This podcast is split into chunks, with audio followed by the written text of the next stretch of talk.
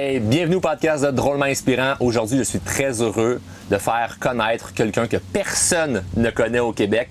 Évidemment, cet épisode va être drôle et inspirant. Mon nom est Charles Côté, puis on part le show tout de suite après ceci.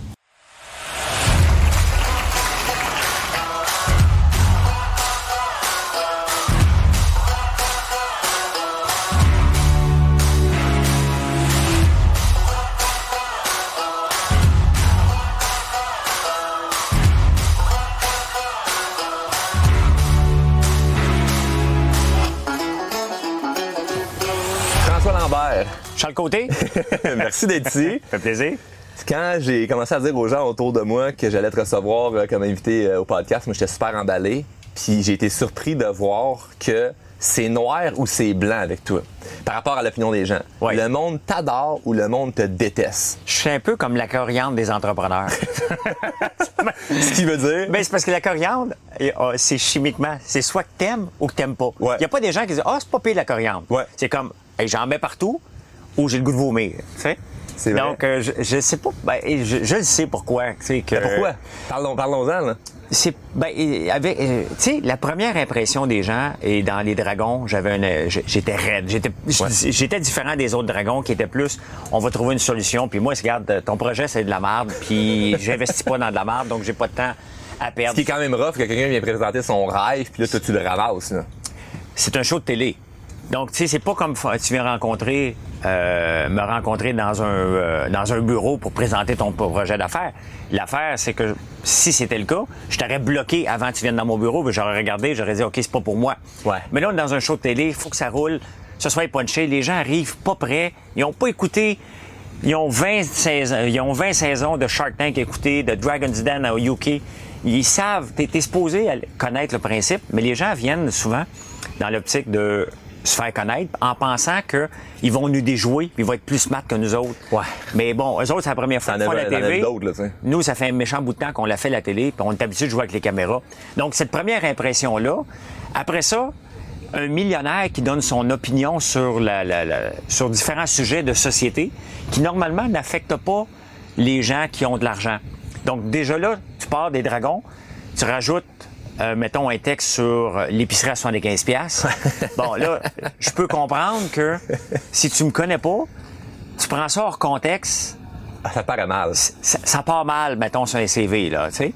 Euh, mais bon, ceux qui aiment pas les libéraux, il- ça a l'air que c'est grâce à moi que Philippe Couillard est parti. fait que c'est pas moi qui le dis, c'est les analystes les analystes politiques. Donc, je peux comprendre que ça. Mais à la fin, moi, je suis un être humain comme tout le monde qui essaie de se démerder comme n'importe quel entrepreneur pour ramasser des, des parts de marché. Hein. Ouais. Et les gens ont pu voir cet entrepreneur-là un peu plus, ceux qui me connaissaient pas, dans Big Brother C'est vrai. dans Big Brother, les gens ont bien vu que, regarde, j'étais un gars euh, humain, qui est pas un trou de cul, qui essaie d'aider les autres, euh, qui, qui utilise la compétition pour, pour aller plus loin. Et non pas voir la compétition, faut que je la démolisse. Moi, j'ai pas peur de la compétition. Autrement, qu'est-ce qu'elle fait? ça en prend. Ben oui, mais il faut regarder qu'est-ce qu'elle fait. Pourquoi elle est capable d'avoir des bonnes parts de marché? Ça- Comment s'inspirer de sais, drôlement inspirant? Ben, comment s'inspirer des gens qui réussissent pour s'élever à un autre niveau? Mais moi, c'est le même, je vois la compétition. Ça veut pas dire que je veux laisser de la place, hein. J'ai vu non, toutes les parts de marché. C'est clair, Mais la logique fait que tu peux pas toutes les avoir, les parts de marché. Fait qu'un coup, tu connais ça. Moi, je m'inspire des gens qui, puis je m'associe à des gens. Et c'est exactement ce que j'avais dit à Big Brother. Moi, je vais travailler avec des gens qui veulent se battre. Tu veux pas te battre, moi, te mettre dehors. tu sais. Donc, c'est avec ceux-là que je me suis rendu le plus loin possible, ceux qui avaient le goût de se défoncer jusqu'à la fin, tout simplement.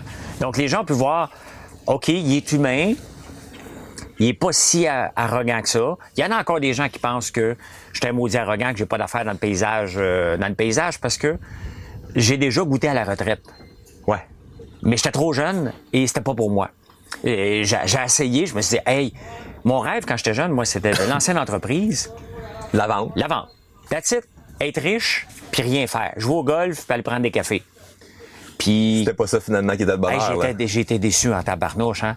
Tu sais, quand t'espères, c'est pas un fantasme, mais c'est un rêve. Ah ouais, tout à fait. Et là, j'ai mon rêve, j'ai de l'argent, et là, je fais comme, mais c'est pas ça, je voulais. Mais il est trop tard, je l'ai vendu l'entreprise, Ouais. là. Et fasses autre chose. Mais je l'aimais plus cette entreprise-là parce que quand tu décides de vendre l'entreprise, tu te convaincs que c'est le meilleur pour toi. C'est comme si tu te sépares de- de- de- de- de- d'une blonde. C'est parce que tu te sépares, pas parce que t'es heureux, parce que tu penses que tu vas avoir, tu vas être mieux seul ou mieux Ouais, avec quelqu'un d'autre.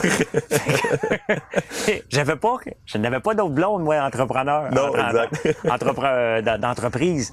Fait que j'ai eu vraiment un, un- un passage à vide euh, plate dans ma vie. Mais qui était nécessaire pour te rendre compte que finalement, t'aimais ça créer des choses, puis être créatif. Mais Ben, initialement, par rapport, par rapport aux, aux, aux gens qui t'aiment pas, tu sais, on, on a, on, ça serait facile d'arriver avec le discours euh, solide, de, ben nous autres ça nous fait rien puis ça nous dérange pas. Tu sais, moi je travaille avec beaucoup de gens qui veulent améliorer leur confiance en soi, qui veulent apprendre à, mi- à mieux communiquer puis tout ça. Oui. Puis le jugement des autres, ça dérange beaucoup de monde. Il y a des gens qui se freinent énormément par rapport à ça. Oui. Toi, on, on fait une discussion, on oublie, on oublie là, qu'il y, a des- qu'il y a des gens qui écoutent. Oui. Comme de te sentir jugé, ça te fait-tu quelque chose honnêtement? Là, en 2012, quand j'ai fait un souper presque parfait, 2011, euh, j'avais fait ça, moi, pas pour devenir connu, parce que la, la directrice, la productrice, on allait chez nos enfants en même temps, puis elle me dit, tu devrais faire mon show, elle est venue chez nous le lendemain, puis je me suis ramassé la semaine d'après avec une caméra d'en face. C'est le même que ma... ma et euh, moi, je me trouvais drôle. Je parlais de mes affaires. Puis comme, comme on parle là, puis tu viens chez nous, tu veux voir une... Tout le monde qui a une cave à vin va la présenter à toute sa visite. C'est sûr. OK, ça fait partie d'un parcours. ça allait visite. avoir, tu montrer tes bouteilles, tu sais. Fait que moi, la caméra vient, je lui montre mes bouteilles comme si c'était mes amis, mais ça n'a pas passé dans le, dans le, le- le paysage. Et là, Qu'est-ce que ça va passer? ben, les bons n'ont pas aimé que je leur montre. Ben, que, regarde, j'ai acheté une Lamborghini, euh, j'ai acheté, j'ai du vin de collection, j'avais de l'argent. Donc, il n'y avait rien de mal, je l'ai pas volé, je l'ai travaillé. Tout à fait. J'ai pas d'argent caché dans des... euh, Mais là, tu sortais du lot parce que à, à ce show-là, c'est des Oui. gens classe moyenne, des travailleurs qui ont pas nécessairement le style de vie que t'as. Fait que là, Exact. tu sortais du lot en étant comme, mais là, c'est qui ce gars-là? Fait t'ont, tu dis les gens ne t'ont pas aimé à partir de ce Non, moment-là? mais c'est ça. Mais quand le- mais le- moi j'ai vu le montage avant et euh, moi je trouvais ça drôle en maudit. Honnêtement, je me trouvais, je me disais ça n'a pas de bon sens mes amis qui me connaissent. Mais quand le montage est arrivé, quand ça a passé, j'ai bien vu euh, ce qui se passait sur les réseaux sociaux. J'étais pas prête pour ça là. Hey, euh, honnêtement là, j'étais en, le vendredi soir là. Moi j'ai donné un 2, c'était pas mangeable. On me- je suis là dans, une, dans un show de télé. On me donne quelque chose de pas buvable, pas mangeable. honnête, là, Je suis honnête dans la vie. Ben, Pas de que- je m'étais donné un 5. Je peux pas lui donner plus qu'un qu'un qu'un 2. Euh, fait que je donne ça et le monde devient fou. Le monde veut me casser la gueule. Puis l'émission avait détecté que peut-être qu'il était pour avoir des problèmes. Il n'avait pas montré mon adresse alors qu'il montrait les adresses de tout le monde avant. Ça faisait partie du, du show. Moi, ils ont bloqué la mienne. Et là, le monde disait, ben, m'aller casser la gueule. Pendant cinq jours, je suis pas sorti de la maison. Puis quand je sortais, j'avais mes deux enfants avec moi comme bodyguard. Je me suis dit, y a personne qui va attaquer un enfant, là. C'est J'ai pleuré. C'est pas drôle. J'ai eu peur. Je me suis dit, mais oui, mais j'ai juste été m'amuser, moi. Je mérite pas toute cette haine-là. Pourquoi? Pourquoi ça, tu sais? Et après ça, j'ai eu un deuxième épisode en 2014 lorsque j'ai écrit un texte euh, par rapport aux assistés sociaux euh, euh, et que ça a été mal interprété par une blogueuse. euh, Mais c'est au- toujours mal interprété quand on reprend l'histoire et on la, on est décousue, là. Exactement. Là aussi, j'ai pleuré ma vie. Euh, Je me suis dit, ben voyons, j'ai juste écrit un texte, une joke de ce qui se passe. Quand tu dis t'as pleuré ta vie, vraiment, j'étais chez vous, tu pleures, là. Tu pleures, là. Tu pleures, tu dis, mais qu'est-ce que je fais? Je mérite pas toute cette haine-là. Après ça, ta famille a peur, parce que les menaces étaient réelles. T'appelles la police, la police a dit, ça se passe sur le net, il y a rien à faire. Fait que t'es pogné avec ça, tu dis, mais qu'est-ce que je fais maintenant? Je fais juste donner mon opinion ou je fais des blagues. Puis là, à un moment donné, tu finis par te bâtir une carapace. Parce qu'à un moment donné, c'est soit que t'abandonnes, tu t'en vas, tu te caches, mais c'est pas ma- dans ma nature entrepreneuriale de me Non. cacher. Donc, tu me donnes une tape, m'a me relever encore plus fort parce que c'est juste dans ma nature. J'ai fait comme non, OK, je vais les affronter. Et euh, mais vraiment pleurer. Là. Quand je dis pleurer, là, je pleure. Là. OK, je veux plus voir personne. Je suis en semi-dépression, mais je me laisse jamais. Donc, je fais plus de sport. Moi, si je vois que je m'en vais vers le bas, je, me- je fais plus de sport. je un des remèdes numéro un pour, les, dé- pour la dépression, là. c'est exactement. Je bouger. pas dans l'alcool, là. Ouais. Je prends de l'alcool quand je suis heureux. Quand je suis malheureux, je fais du sport. C'est- c'est- c'est- c'est- c'est- c'est un Mais bon je fais du sport tout le temps, C'est bon mais j'en fais plus. Et à un moment donné, j'ai fait comme, OK, parfait, vous voulez m'écrire ces niaiseries-là, je vais faire le courrier des haters. Donc, j'ai commencé à ramasser, au tout début de la COVID, ou peut-être un peu avant, je pense au tout début de la COVID, j'ai commencé à ramasser toutes les bêtises qu'on m'envoyait, puis une fois par semaine, je leur mettais leur caca d'en face. Et ça, ça a changé complètement. Les gens me disaient, OK, mais regarde, il est drôle, euh, il peut, il, il prend bien la critique. Et ceux qui m'écrivaient des bêtises ont fait comme je suis bien imbécile. Donc vraiment, c'est eux autres qui ont de l'air imbécile d'écrire des choses complètement. Prends- Tu fais de l'autodérision là-dedans en même temps. Ouais, exactement. Donc, je l'ai fait pendant sept semaines. Puis après ça, j'avais plus assez de contenu pour faire un show une fois par semaine. J'ai abandonné, puis j'ai eu, j'en ai eu moins. Les haters sont comme disparus. Ils, ils sont toujours Ben, présents. avait peur de se faire afficher. Ben oui. Parce que là, il y avait des risques de se faire, des risques de se faire afficher. là. T'as- quand ton nom, en plus, il est là, il apparaît. Mais si t'es tu m'avais écrit exposé la vraiment, bêtise là. sur Facebook, en direct, c'est pas comme si tu m'envoyais un message en privé. Tu sais? À fait. que. Et- Ah, c'est public, c'est C'est public. Sauf public. que là, Tu tu le- l'exposes encore plus gros publiquement, tu sais. Ben oui. Ce qui est une très bonne chose. Moi, Fait que- quand j'ai vu ça, j'ai fait, ah, j'aurais dû, faire ça. Mais tu sais, dans le fond, est-ce que c'est le fun de se faire détester? La réponse est non. là. Tout le monde veut être Gino Chouinard au Québec. Là. Qui qui aime pas Gino Chouinard? Hein? Y a-t-il quelqu'un qui se lève le matin et dit, moi, je le déteste, lui? Il y en Non. a sûrement, il y en a sûrement, mais- mais il est moins polarisant que toi, par contre. Mais tout le monde aime Gino Chouinard. Donc, si tu as le choix dans la vie, tu veux être Gino Chouinard. Ouais. Euh, mais je le suis pas, c'est pas dans ma euh, et, et je dérange parce que je prends position. Ouais. Je dérange parce que je veux prendre ma place. Je dérange parce que je devrais pas euh, travailler autant selon le standard des hommes riches. Hmm. Euh, donc, euh, mais écoute, tu acceptes ça. C'est pas le fun, là. C'est pas le fun de se faire rentrer dedans, là. Il y a personne qui aime ça, moi non plus, là. Euh, mais j'aime pas non plus les gens qui sont trop en amour avec moi. Ça aussi, c'est pas sain. Ça prend juste euh, une bonne balance entre les deux. C'est quoi quelqu'un qui est trop en amour avec toi? ben, quelqu'un qui se ramasse chez nous à 4 heures du matin, puis... Euh, Est-ce que c'est que t'es debout? non, parce qu'il est en psychose, puis il se ramasse chez nous, puis il est... T'as eu ça? J'ai eu ça dernièrement. Il y a un autre gars l'année passée à 8 heures le soir, il voulait me faire un cadeau.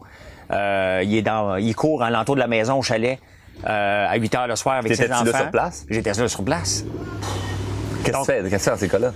Ben, je suis sorti parce qu'il y avait des enfants. Puis j'ai dit, écoute, t'es pas sain, là. Qu'est-ce que tu fais chez nous à 8h30 soir, là, à l'entour de la maison? À 4 h du matin, je, le- je le voyais, le gars, il était en psychose, là.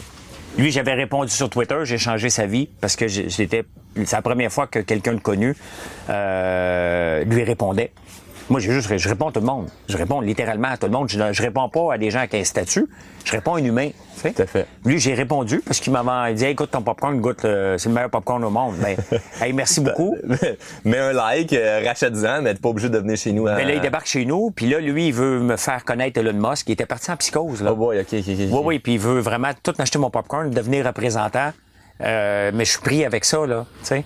Puis il faut que j'essaie de le raisonner. J'ai pas le temps que la police elle vienne. Euh, il est pas de mauvaise foi, mais ça, c'est ça, c'est trop, là, tu sais. C'est aussi dangereux que, que ceux qui, qui, qui veulent me casser la gueule, mais il y en a de moins en moins. là. C'est déjà arrivé beaucoup, beaucoup, beaucoup. Mais des fois, là, maintenant, est-ce que je choisis ce sujet? Non. Mais j'ai fait en direct. Si j'ai un sujet que je veux euh, attaquer, je l'écris pas. OK, J'écris des textes entrepreneuriaux, mais je fais des, des sujets en direct. J'allume la caméra. Les textes là, très euh, polarisants que tu faisais, ça, t'en t'en fais plus. Là. Je vais en faire encore, mais faut choisir parce que c'est souvent mal interprété. Ben oui, ben oui, ben oui. J'aime mieux l'expliquer en vidéo et que le, le monde comprenne si je veux faire une joke que dans ma tête elle est drôle en tabarnouche. Mais il y a beaucoup de personnages dans ma tête. Parce Des que dans fois, la vidéo, il y a le ton, tu sais, tu as des virgules, euh, Ben oui. que, que, t'as ton expression faciale, puis tout ça, puis on peut, dans- dans un, tu sais, mettons, le sarcasme, c'est très dur à comprendre Ça dans, comprend un, pas un dans texte. un texte, mais quand tu l'expliques, c'est une autre affaire. Mais de, tu dis, il y en a de moins en moins, mais dernièrement, un crime, euh, t'as eu un incendie chez vous, là? Oui. Criminel? Ben, on attend les résultats de l'enquête. C'est sûr que tout porte à croire que c'est criminel. Mais tu sais, dans ces cas-là, il faut pas, faut jamais regarder bien loin. Hein.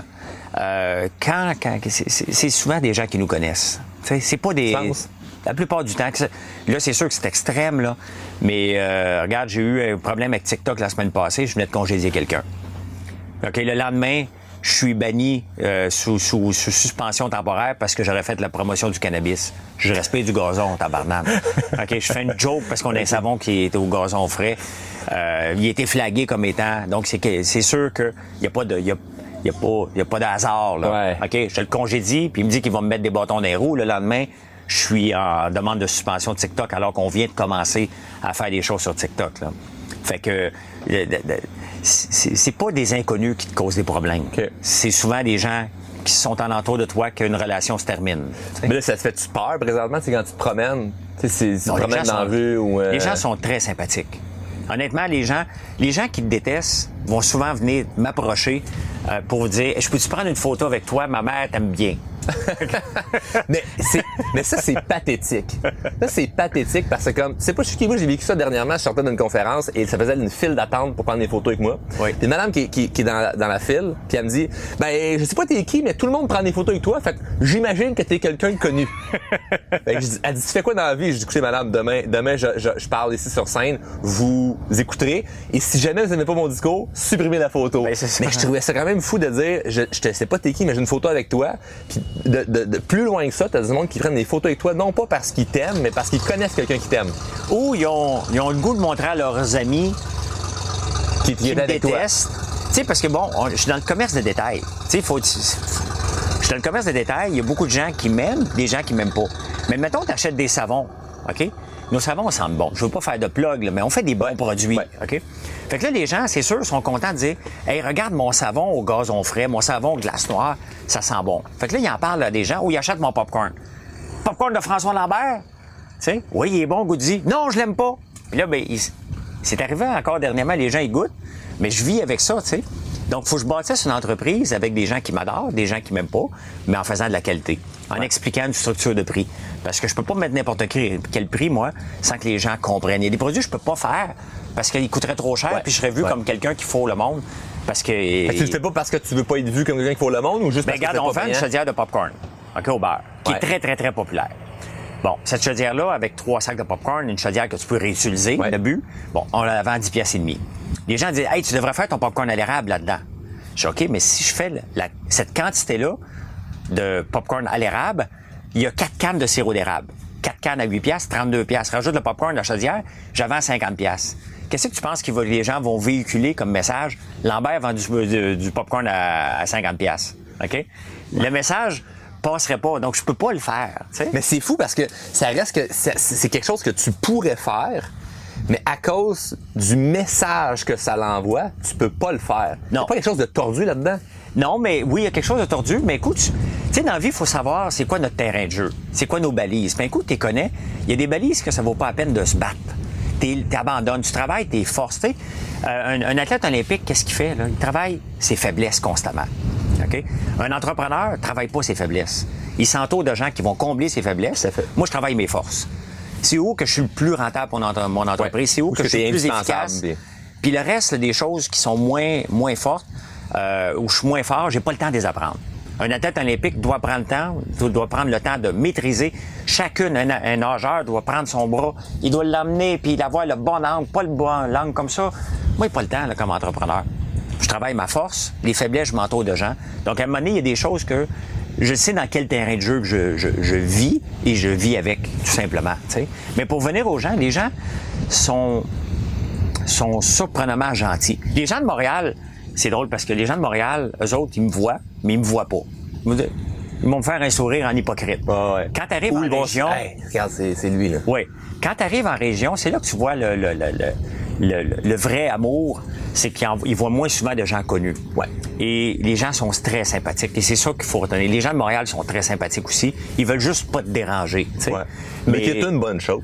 Moi, ça me dérange pas. Ça me dérange pas. Je veux dire, je suis dans leur face. Tu sais, moi, ma page Facebook, puis bon, je suis en train de développer les autres réseaux, mais parlons de Facebook, j'ai 100 132 000 personnes. Je suis en direct trois fois par jour. Donc, je fais partie de leur vie. Je suis en direct à 1h45 le matin, 7h45 le matin et à 5h le soir. Je fais partie de la vie. Si je regarde mes statistiques mensuelles, il y a 1,3, 1,4 millions de Québécois qui vont venir, à un moment donné, lire un texte, voir une vidéo, voir une pub. Donc, bon, les 8 reach- millions au Québec, là. Oui. C'est quelque chose, là. C'est un gros canal, là. L'affaire, c'est que les gens sont gênés des fois de s'abonner à moi parce que s'ils s'abonnent, ils vont vous montrer à leurs amis qui me suivent. Donc, il y a beaucoup d'hy- d'hypocrites qui viennent me voir sans s'abonner à moi.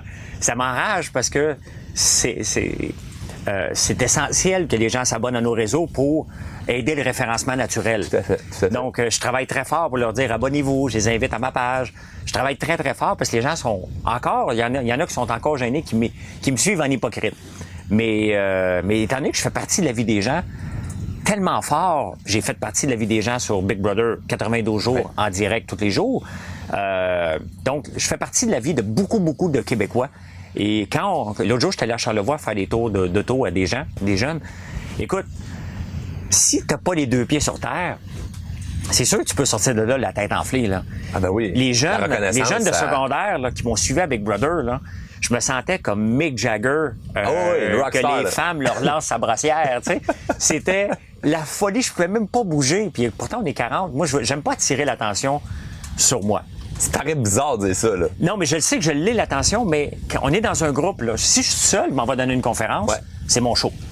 OK, donnez-moi l'attention, je veux le stage, je donne une conférence, c'est un spectacle. Ouais. Là, vous venez me voir, moi, on va faire un show en conséquence. Mais quand je suis dans un groupe, je- on est dans un groupe. Je veux pas attirer l'attention sur moi, je, je suis pas à l'aise avec ça. C'est, c'est comme enlever du, du crédit à l'organisation de, de, de la journée. Mais là, écoute, c'était la folie. Même ma blonde n'était pas capable de s'approcher de moi. Là. Je me disais, ben, je dois faire quelque chose de bien. Puis m'écoute, ces réseaux sociaux aussi. Tout à fait. Ces jeunes-là, parce qu'il y en a beaucoup, même si tu as 15 ans, 12 ans, tu veux te lancer en affaires, ben, j'en parle à tous les jours. J'en parle à tous les jours de, de, même si je parle de repas, je vais parler, regarde, aujourd'hui, on a vécu telle affaire, d'entrepreneur. Donc, à chaque jour, je fais pas des capsules entrepreneuriales comme avant, mais à tous les jours, tu vas empoigner des morceaux parce que je vais en parler à tous les jours de ce qui est bon, de ce qui est pas bon. Fait que les jeunes écoutent ça aussi. Beaucoup de jeunes, en hypocrite, par contre. tu. C'est fou, on, on pense pas à ça. Puis, Non. puis au fond, au fond de toi, ben, tu l'as très bien répondu, comme on préfère se faire aimer que se faire détester. Mais au, au fond de toi, quand, quand tu reçois certains, certains jugements, certaines haines, comme tu le ressens-tu encore comme tu une, une petite âme blessée, tu sais, qui, qui, qui, a de la- qui, qui aimerait tant ça se faire aimer, ou tu, sais, comment t'as réussi à te faire ta carapace, parce que t'as parlé du courrier des haters, mais ça, c'est pas, c'est un outil marketing, mais c'est pas un outil de protection émotionnelle, là. Euh, ben, faut, faut comprendre pourquoi les gens nous détestent. Faut comprendre pourquoi les gens nous aiment. Il y a deux raisons, là. OK, ils nous détestent. Est-ce qu'ils me détestent? Parce qu'ils me connaissent? Sais, si après la rencontre aujourd'hui, euh, tu me détestes à mourir, ben, faut que je comprenne pourquoi. Qu'est-ce que je t'ai fait pour être si désagréable que ça? Parce que c'est, c'est ça, la- l'amour qu'on a des gens. Ouais. Euh, donc, mais ça, c'est pas ça que ça arrive, tu sais. Il y a des ex employés qui me détestent, là. Je les ai mis dehors. Je leur ai brisé leur rêve. Mais comme entrepreneur, j'ai deux rôles. Protéger l'actionnaire, qui est, qui est moi, OK? et protéger les autres employés. Ouais. Donc, si j'ai une pomme pourrie, faut que je l'élimine parce que ça va affecter euh, tout le reste de l'entreprise. Donc, c'est certain que quand je dis à quelqu'un, t'es dehors, il m'aime pas. Non, non, mais non, non. Il est pas pour dire, ah, merci François. Ben non. Il va s'assurer de dire, comme beaucoup d'employés, peu importe l'entreprise pour laquelle on travaille, qui va dire, tu vas voir, ça va mal aller sans moi. C'est le réflexe euh, commun de tout le monde. Mais, euh, mais comment on se fait une carapace? En étant sain mentalement. Comment qu'on devient sain mentalement pour pas devenir capoté puis fou dans un monde dans lequel on vit, dans le monde entrepreneuriat? Le sport en fait partie. Il faut à un moment donné dire, OK, le gars, je vais aller courir, je vais aller faire des poids, je vais aller nager, mais il faut que je mette le sport au cœur de ma vie. On peut Ok. pas juste manger, boire, s'entraîner, euh, puis ne pas s'entraîner. Ouais. Donc, faut que tu mettes le sport au cœur de ta vie qui va te permettre de, de tout relativiser ça. là. Quand tu vas courir, tu fais comme, c'était pas si pire que ça, là. tu sais. Donc, le sport fait partie de la vie. Euh, L'alimentation. Donc, j'ai un style de vie. d'ali- De, de- de- je jeûne en en 18 et 20 heures par jour, à tous les jours. Je vais jeûner une fois par mois, 24 à 48. Si je suis en forme, va le faire Pour ça que 72 ça coûte pas cher d'épicerie. C'est parce que tu jeûnes.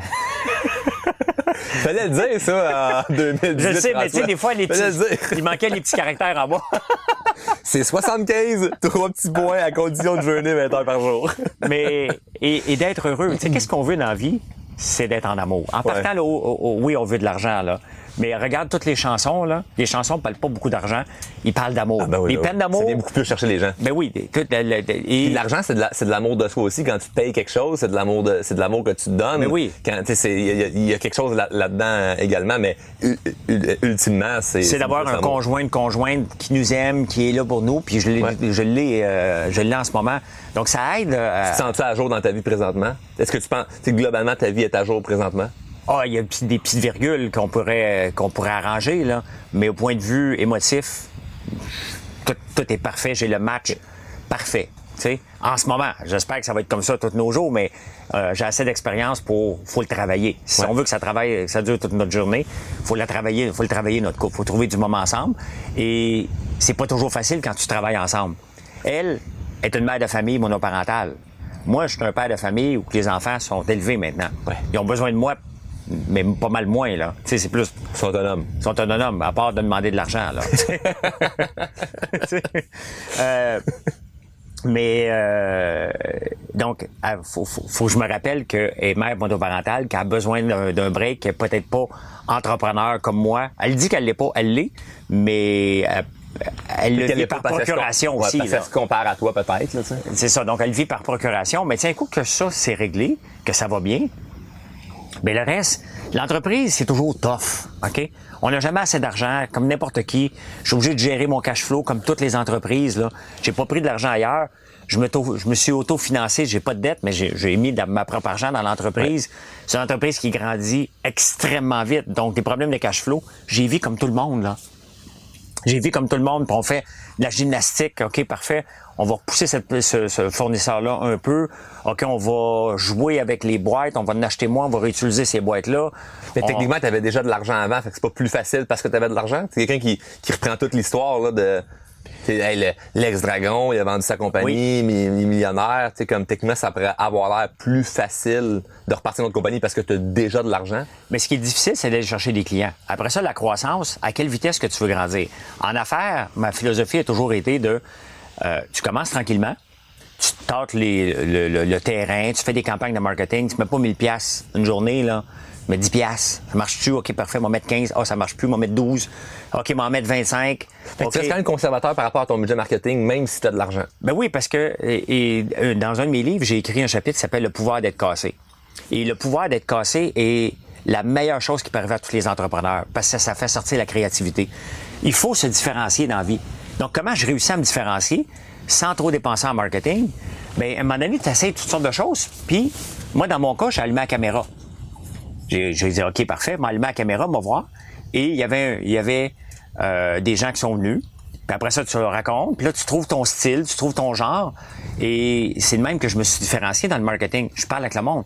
Et tout, on a 62 fragrances de savon. Je pense qu'il y en a 60 là-dessus qui viennent des gens qui me disent en parlant en live.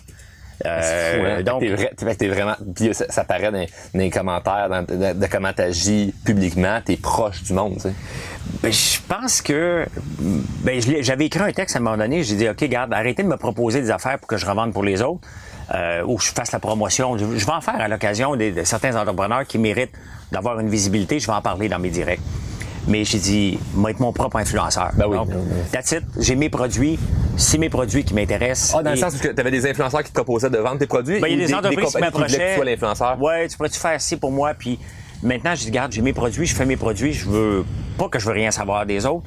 Mais, euh... c'était ta compagnie, t'es mieux d'être l'influenceur de ta compagnie que de parler de tout le monde. Parce qu'après ben, ça, ben, ben, si tu deviens quelqu'un qui a fait un, un, show de télé puis qui parle de toutes les autres business, comme on connaît des gens qui vont à Occupation Double, ces, ces affaires-là. Mais ben, c'est correct, on a besoin à l'occasion. Mais ils vendent, ils vendent après ça toutes. Puis moi, moi, personnellement, je prends plus ces gens-là après ça au sérieux parce qu'au final, c'est juste des codes promo pour toutes les compagnies qui existent à la terre. Ben c'est ça. Comme moi, j'en ai pas de code promo. J'en aurais pas.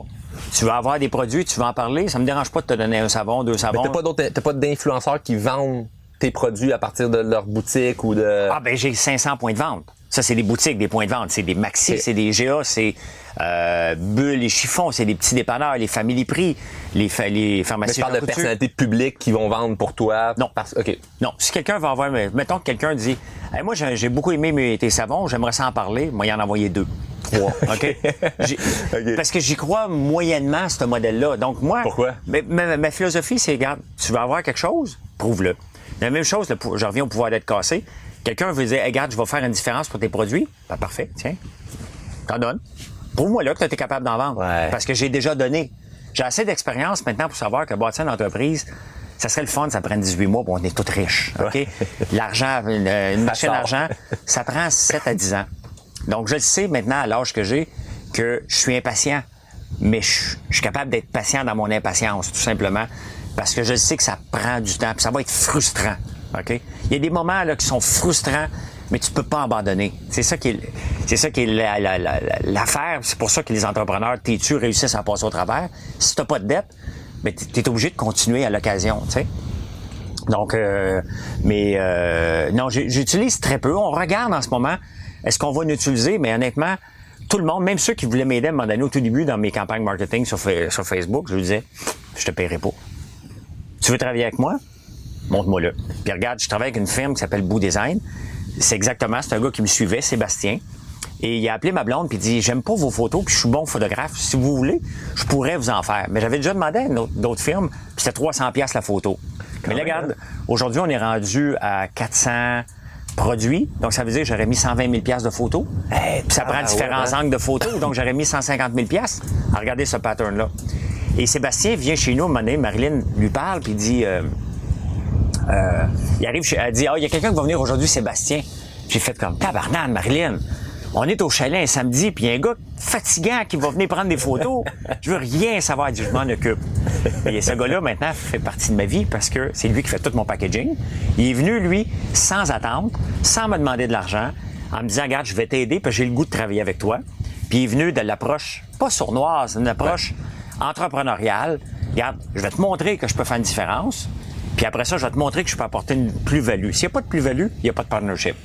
Euh, et c'est ça qui a fait la différence. Aujourd'hui, je travaille avec lui main dans la main. Là. C'est bon pour lui. Je veux dire, son, sa, sa, son approche a été, a été bonne pour lui et pour toi. Fait que c'est un win-win là-dedans. Ben, regarde, on travaille sur un livre de recettes qu'il fait avec nous autres, c'est lui. Il vient chez nous la fin de semaine, on fait des recettes ensemble, on le développe. j'ai vu ça que tu veux, faire euh, écrire en fait un. Ah, il est fini là. Il, il, reste la préface, quelques recettes, les photos sont prises. On va le sortir en mois de septembre. Pourquoi un livre de recettes? Ben parce que j'aime cuisiner. Les gens qui m'ont découvert un souper presque parfait savent que j'aime cuisiner. Je cuisine à 5 heures à tous les soirs.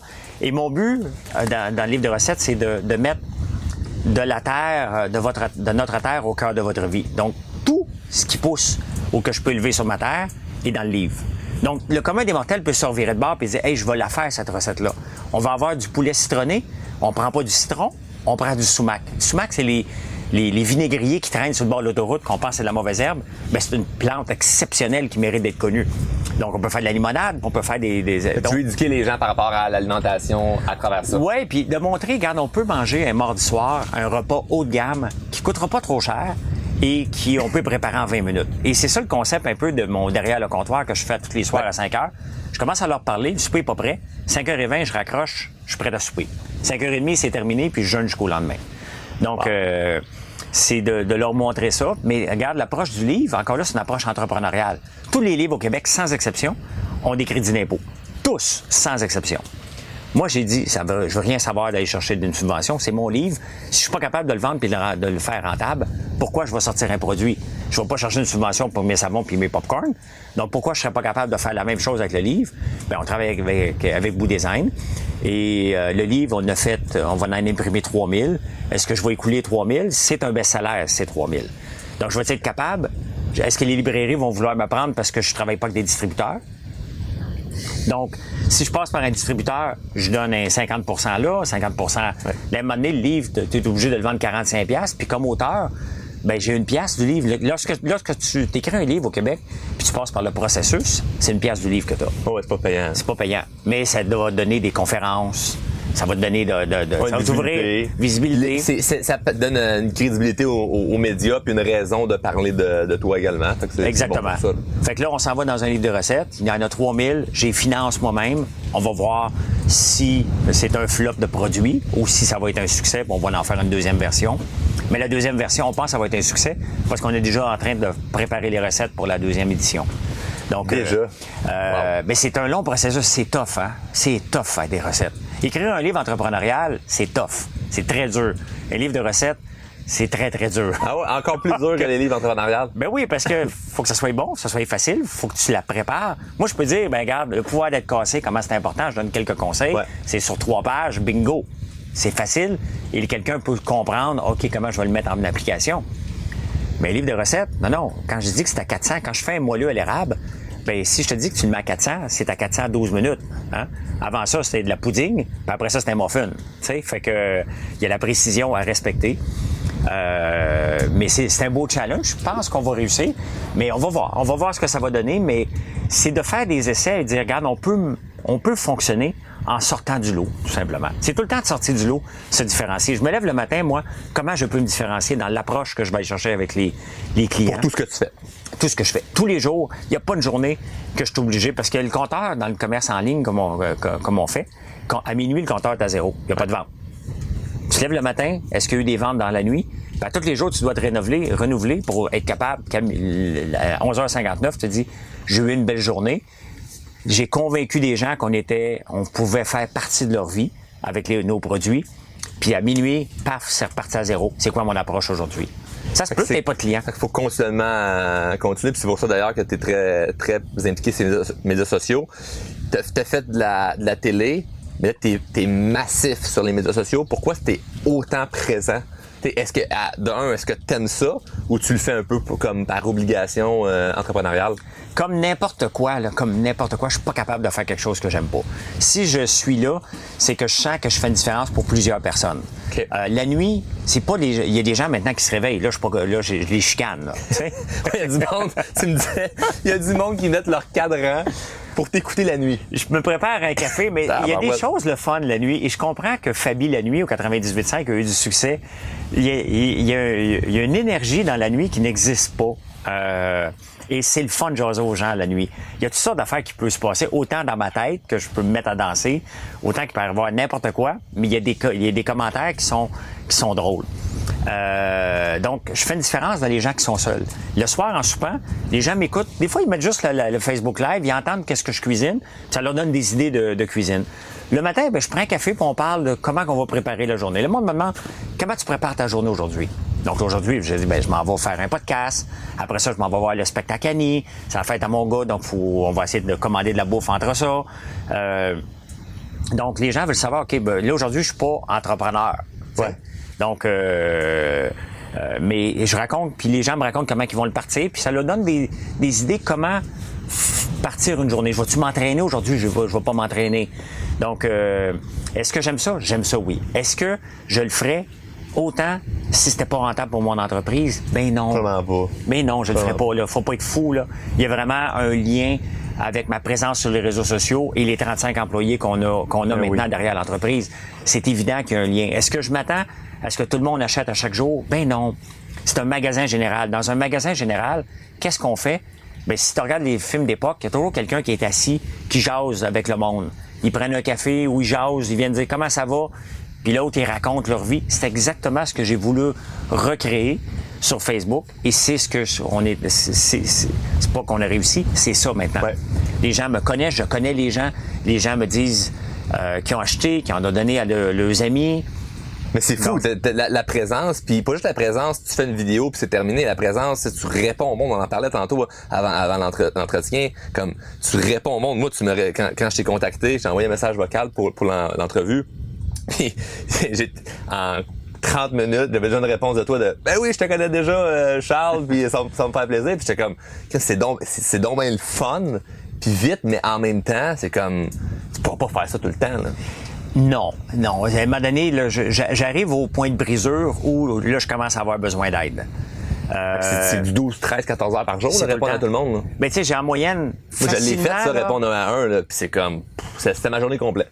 Euh, écoute, mais regarde, je, me lève à 1h30, donc si je prépare le show sur YouTube jusqu'à 2h30, il est, il est déjà pré-préparé. Il y a à part les, nouvelles de dernière minute, là, mais les insolites du jour, je prépare l'après-midi. Euh, je donne tout le temps un flop entrepreneurial. Je le fouille au courant des derniers jours. Des, fois, j'en ai une coupe de préparer. Donc, la moitié du show de la nuit est préparée. Le reste, je lis les journaux et je prépare le show sur YouTube. Suite, quand il se met en ligne, cette vidéo-là, je commence déjà à répondre aux gens qui euh, m'ont laissé des messages entre 9 heures que j'ai abandonné parce que je suis allé me coucher. Donc là, je réponds pendant au moins 45 minutes avant de me recoucher. Quand je me relève à 7 heures, je réponds au monde avant de leur parler. Après ça, je retourne là-dessus. Donc, tout en pensant à faire du contenu, je vais écrire à tout le monde. Euh, 80% des gens m'écrivent pour savoir à quelle place ils peuvent acheter mes produits. J'ai pas de valeur ajoutée. Copier-coller. Donc, euh, c'est vraiment un store locator, je leur ah donne. Donc ça, je peux le dédier à quelqu'un. Mais il y a des gens qui j'ai une relation avec eux. Tu sais, j'ai un gars, mettons, comme Robert, euh, le sage. Je peux pas demander à quelqu'un qui répond, là. C'est perso. On s'écrit des emails. C'est un monsieur qui a 75, 77. Il y a Thérèse. Il y a des noms que je connais que je peux pas déléguer, que je veux pas déléguer, qu'il faut falloir que la personne qui travaille avec moi pour répondre à certaines choses connaisse les habitués de la place. Hmm. Tu sais, quand tu arrives dans un bar, là, t'aimes ça être reconnu puis que la place, ben, dans le temps qu'on sortait beaucoup, là. Mais tu sais, les, les habitués de la place, le propriétaire va venir les voir. Salut François, comment ça va? Hey, veux un petit drink en attendant? Tu sais, ben, c'est ça. Le petit drink en attendant, c'est qu'il y a des gens que. tu veux créer ça, mais à partir du je- web. Exactement. Qui est difficile, mais qui est, qui est, qui est beau. Mais qui fonctionne. Parce que les gens, les gens, ça vient, ça vient, les, ça vient les chercher. Mais tu penses pas que ça peut te freiner dans une certaine ascension parce que, oui, euh, Finn, euh, Robert ou euh, Ginette ou peu Oui. importe, mais à un moment donné, t'as, juste plus le temps ou peut-être même plus l'intérêt, là. Non, l'intérêt, je vais l'avoir parce que je suis en train de bâtir une belle entreprise qui est basée sur le lien qu'on a avec les gens. Et je le savais, puis j'aime ça, ce lien-là. Puis je pense que les gens, outre le fait qu'ils me trouvent peut-être sympathique, ils voient bien que je, je suis sincère Ouais. et que je me dis... Puis dans le fond, je- j'ai pas appris ça de n'importe qui. Là. Regarde Gary Vaynerchuk, Ouais. qui est quand même très connu. Il a dit, si quelqu'un te prend la peine de t'écrire, réponds-y. Ouais. Bon, that's it. Moi, c'est ma philosophie. Elle est là. Est-ce que Gary a une équipe définitivement? Ben oui, ben oui, oui. Mais tu sais, il y a des messages qui peuvent être filtrés pour dire, gars, François, celui-là, je pense c'est plus perso. Donc là, il y a quelqu'un qui commence à m'aider un peu, mais pas sur les lives. Les lives, c'est beaucoup de perso, donc je m'occupe plus des lives. Les autres statuts, quand c'est une question par rapport à un produit, là, tranquillement, depuis 3-4 jours, là, il y a quelqu'un qui m'aide. là. Donc, mais ça va prendre une transition de, de 3 à 6 mois. Mais, euh, mais pour la- le, le bien de grandir dans, dans l'entreprise, il faut que ces gens-là répondent comme si c'était moi et que je valide les réponses. Donc, il y a une période d'apprentissage, mais je suis là. Faut, faut pas se le cacher. Je suis là, puis on est en train d'essayer de percer sur TikTok. Donc, euh, C'est une bonne idée. Je pense que c'est une bonne idée. ben oui, mais c'est sûr, mais TikTok, j'avais déjà essayé avant. J'ai essayé moi-même, mais là, j'ai pas le temps. Moi, je suis un gars de contenu. Je peux pousser du contenu, là. Arrange-toi pour le montage. ouais. OK? J'ai pas le temps Ah, de mais faire si du montage. une équipe pour faire ça. Là. Moi, je fais, on fait euh, en moyenne euh, deux à trois TikTok euh, par jour, puis avec des sous-titres, beau montage, puis tout ça. J'ai pas le temps de pouvoir faire ça. Là. Fait que je fais le contenu, comme on fait là en ce moment, on jase. Ben, après ça, ça va, quand ça apparaît sur les médias sociaux, ben c'est- poussé par quelqu'un qui monte ça. Mais qui sait quel hashtag mettre, à quel moment euh, que ça va être hot, combien de secondes ça va être hot? Ouais. Euh, tu sais, il y a des affaires comme cette nuit avant d'a- d'aller me recoucher, avant de m'en venir. Bon, j'ai lu, j'ai fait un courrier d'haters euh, version express, là, tu sais. Donc, il y a quelqu'un qui m'a écrit une bêtise hier, j'ai répondu un chef-d'œuvre, je pense. J'étais fier.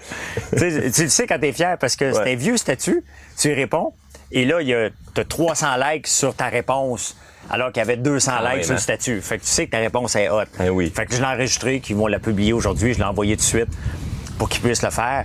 Mais c'est ça, il y a des parties que euh, je suis pas bon, ça prend une équipe. Là, j'ai l'équipe pour m'aider à développer TikTok, pour aller chercher une nouvelle clientèle, puis pour ne pas dépendre de Facebook inutilement. Ah, faut pas dépendre juste des réseaux. Demain matin, ils ferment. Il- demain matin, il ferme. Demain matin, t'as un problème. Demain matin, quelqu'un te met des bâtons dans les roues. J'ai déjà eu des problèmes avec Facebook. Euh, c'est pour ça que j'ai commencé à développer plus YouTube. euh, Instagram, ouais. Instagram. Mais Instagram, je m'en suis mal occupé. Donc là, on recommence à s'en occuper aussi. J'ai le même nombre d'abonnés que quand je suis sorti de Big Brother. C'est pas normal. C'est pas normal. Donc, Ça ça, veut dire que ce que je leur donne, ça intéresse pas le monde. Là, on a changé. Et oups, j'ai gagné 200 abonnés cette semaine.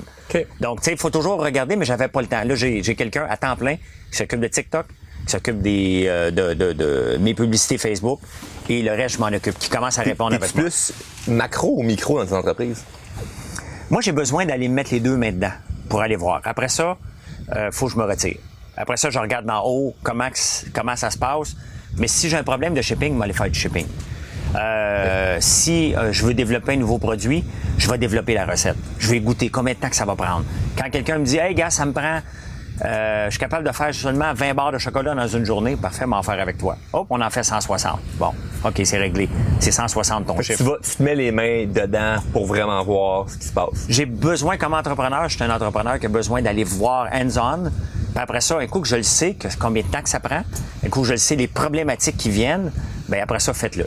Après ça, il faut que je me retire parce que euh, pas, Sinon, tu vas être trop dans les opérations. Là, ça puis t'avances pas. T'as pas le temps de voir, t'es trop pris d'un problème, t'as pas le temps de régler de big picture. Fait à la base, tu rentres en- d'un point de vue micro pour voir comme tout le fonctionnement. Oui. Après ça, tu te retires, puis d'un point de vue macro, tu regardes l'ensemble et tu cherches c'est quoi les autres choses que tu vas rentrer dans, dans- pour aller voir plus profondément ça va être quoi les choses à avancer. Ben, tu sais, le rôle d'un entrepreneur, un coup, un coup que ça c'est réglé, là, la recette parfaite est à ton goût, est faite, bon, parfait, tu comprends combien de temps que ça prend. Il me reste quoi? Améliorer les processus, couper les coûts, augmenter la productivité. C'est, après ça, c'est n'est que ça que je dois faire. Est-ce qu'on garde des gens? Puis, un- un bon gestionnaire, pour moi, n'est pas quelqu'un qui est capable d'embaucher. Quelqu'un qui est capable de mettre quelqu'un dehors. Ouais, ouais, c'est parce que c'est bien plus dur. C'est bien plus dur. Tu brises la règle. c'est facile. Embaucher quelqu'un, c'est facile. C'est, tu annonces une bonne nouvelle. Tout le monde Mais, regarde faire ça, donc c'est une bonne nouvelle. Ben, c'est ça. Fait que ma sœur s'occupe beaucoup des opérations dans l'usine. Et euh, c'est toi qui congédie les gens? Non, c'est ma sœur, c'est Marilyn puis euh, puis ma sœur. Je le fais plus moi maintenant. Pourquoi? Parce que ça, ça, Ben, je peux, y a je un suis plus opérationnel. Fait, je, je suis pas opérationnel. Mais tu sais, l'autre jour, ma sœur me disait, ah, telle personne est problématique. J'ai dit, j'ai dit bye. OK? Ah ouais. Il y a des gens que c'est pas le, le but de mettre des gens dehors. Il y a des gens qui cadrent pas dans ce qu'on a à faire. Ben, a- moi, je pense qu'il n'y a pas de mauvaise personne, il y a juste des personnes à mauvaise place. Je vais te donner un exemple. Moi, dans mon entreprise, j'avais déjà eu quelqu'un dans un poste où ce que ça fonctionnait pas. La personne est partie comme quasiment en maladie parce que ça comme ça, ça fonctionnait plus. Ouais. J'ai gardé contact avec la personne. Elle m'a recontacté un 6-7 mois après pour me dire Hey, je serais bonne pour faire telle affaire. Puis on a ouvert un poste Ouais. puis qui finalement nous a grandement aidé dans l'entreprise, mais on a pu juste changer la personne de place. Ben, c'est ça. Et là, c'était un grand succès par rapport à ce que la personne fait, mais elle était juste pas à la bonne place. Mais si j'étais resté dans l'idée de soit c'est une mauvaise personne parce qu'elle est partie, ou soit que ben elle a rien à faire chez nous, ben j'aurais pas j'aurais pas eu le succès qu'on a en ce moment avec le poste qu'on a réussi à faire. Ben, fait qu'il y a juste des fois des personnes en mauvaise place, mais il y en a qui, qui leur en a place problème en dehors. Ah ben là ça c'est autre chose, l'attitude. euh, Il y a des gens qu'on peut garder dans une entreprise parce qu'ils sont productifs. Ouais. Très productifs, une mauvaise attitude. Donc, tu veux pas ça, mais ils sont productifs. Donc, t'es mets à part un peu, OK? Bien, voici ton... Parle pas que personne, tu corromps plus, tu corromps tout le monde, mais tu livres la marchandise. Je suis prêt à vivre un peu avec ça.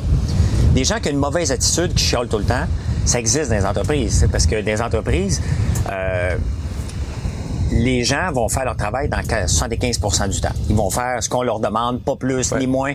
Ça finit à 3 heures, à 3 heures, ils sont partis. Et, euh, parfait. 10% du temps, les gens vont patiner puis ils vont chialer. Ils vont se demander dans l'autre 10% du temps, qu'est-ce qui se passe avec... euh, c'est qui mon boss? Et c'est pour ça que je veux pas me mêler. Je suis pas le boss. Ma sœur, des fois, elle dit, ou Marilyn, quand si François débarque, euh, vous êtes mieux de dealer avec moi que si moi je débarque sur le terrain, là, parce que je suis expéditif. Là. J'en ai assez vu. À un moment donné, quand ça snap, euh, il n'y a jamais un employé qui va me mettre en menace de mon entreprise. Je ne serai jamais pris en otage de mon entreprise. Il n'y a personne qui va faire ça. Est-ce que tu penses que les entrepreneurs qui sont en otage de leur, de leur employé? Il y en a qui ont peur, il y en a qui restent. Moi, honnêtement, si tu me dis, que je veux partir, si t'es bonne, je vais tout faire pour dire, regarde, comment on peut adapter? Ouais. OK? Euh, mais c'est un problème d'attitude. Tu sais, je suis déjà arrivé, là, puis je me dis, être à une phrase, puis je suis sérieux, là. Vraiment, là, si je me présente à l'usine, il y a des gens qui sont plus durs un peu, puis ils sont avertis, ma sœur, puis Marilyn, puis tout le monde. Si elle me dit une phrase de trop, elle part tout de suite. C'est Fait, pas... fait que t'as- pas de patience avec les problèmes d'attitude. Non, il faut, faut comprendre. Tu sais, je- je reste une start-up malgré tout, malgré Ouais. que j'ai l'image du gars riche. Je suis en train de bâtir une start-up. Je veux pas pomper de l'argent pour que ce soit un puits sans fond. faut trouver des solutions avec l'argent qu'on a. Mais des employés qui veulent avoir tout le temps tout. J'ai besoin de ci, j'ai besoin de ça. Tu y achètes ci, il va y avoir encore d'autres affaires. Ben, là, j'y achète une autre affaire. Oui, mais j'ai besoin de ça. C'est ça sera jamais satisfait. Ils seront jamais satisfaits, ces gens-là. Il n'y a rien à faire.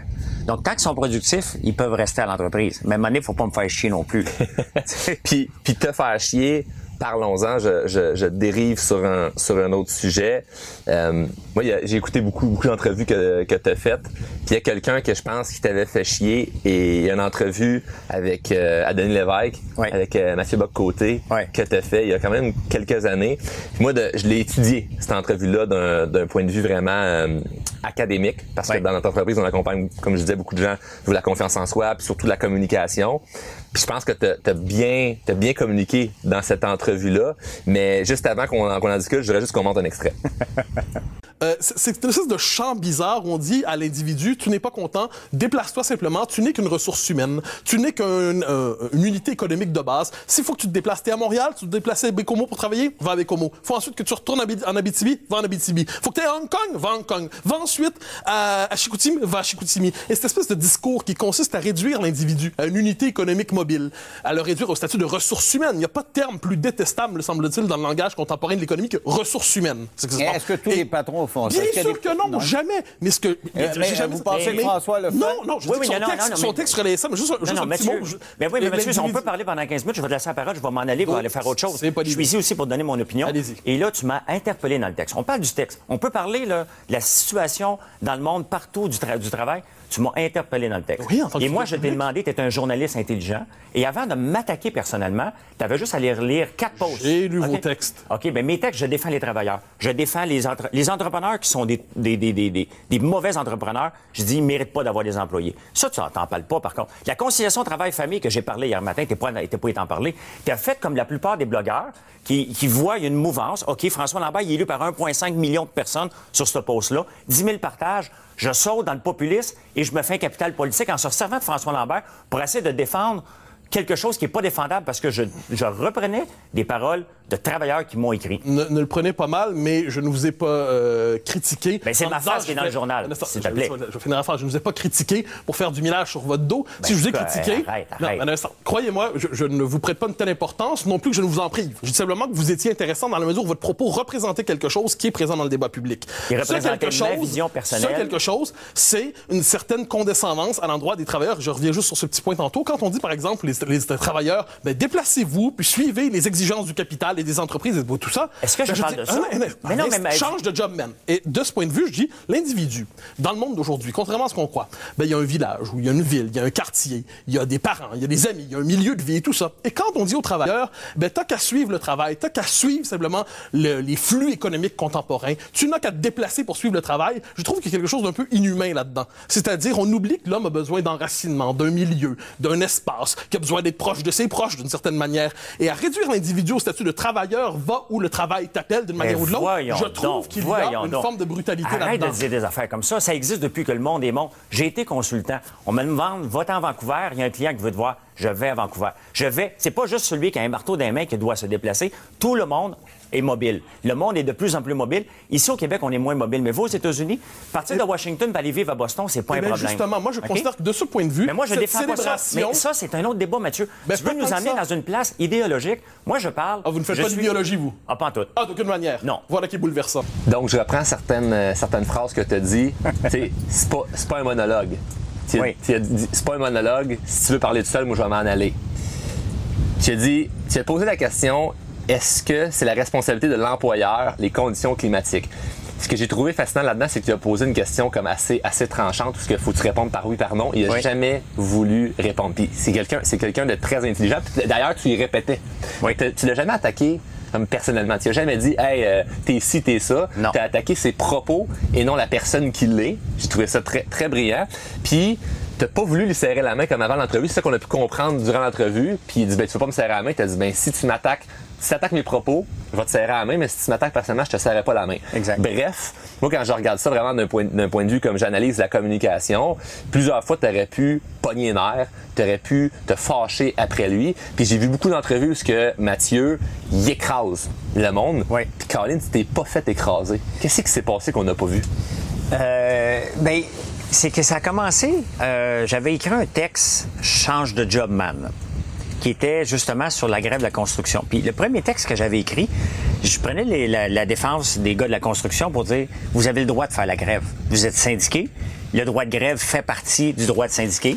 Donc, euh, parce que le gouvernement avait vo- voté une loi, loi spéciale. Je prends leur puis Il y en a qui comprennent pas. Fait qu'ils commencent à m'engueuler. Fait qu'à un moment donné, je m'en allais donner une conférence à Fort-Coulonge.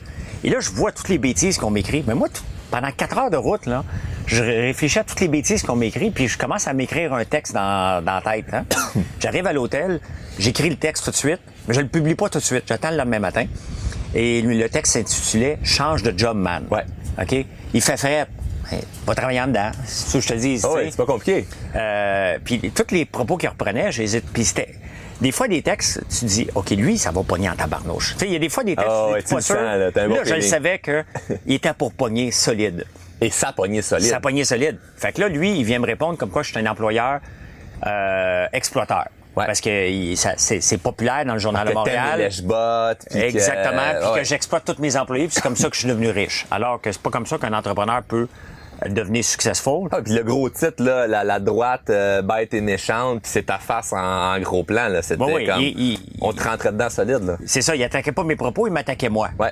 Et euh, j'avais, je le connaissais, Mathieu Bocoté. J'ai déjà travaillé avec sa blonde en radio. Il aurait pu m'appeler pour avoir une discussion, mais il a décidé d'aller dans le populiste et il est allé dans le, dans le clic. Penses-tu, ah, mais c'est ça que tu lui as dit en plus, puis il t'a- répondu que je vous, euh, je vous prête pas autant, euh, autant de mérite. Fait qu'il t'a contourné ça en disant comme dans le fond c'était pas pour ça. Mais penses-tu sincèrement que c'était pour justement aller chercher comme Le reach Clic? sur le statut change de jobman a été vu par 2 millions de personnes. On est 8 millions au Québec.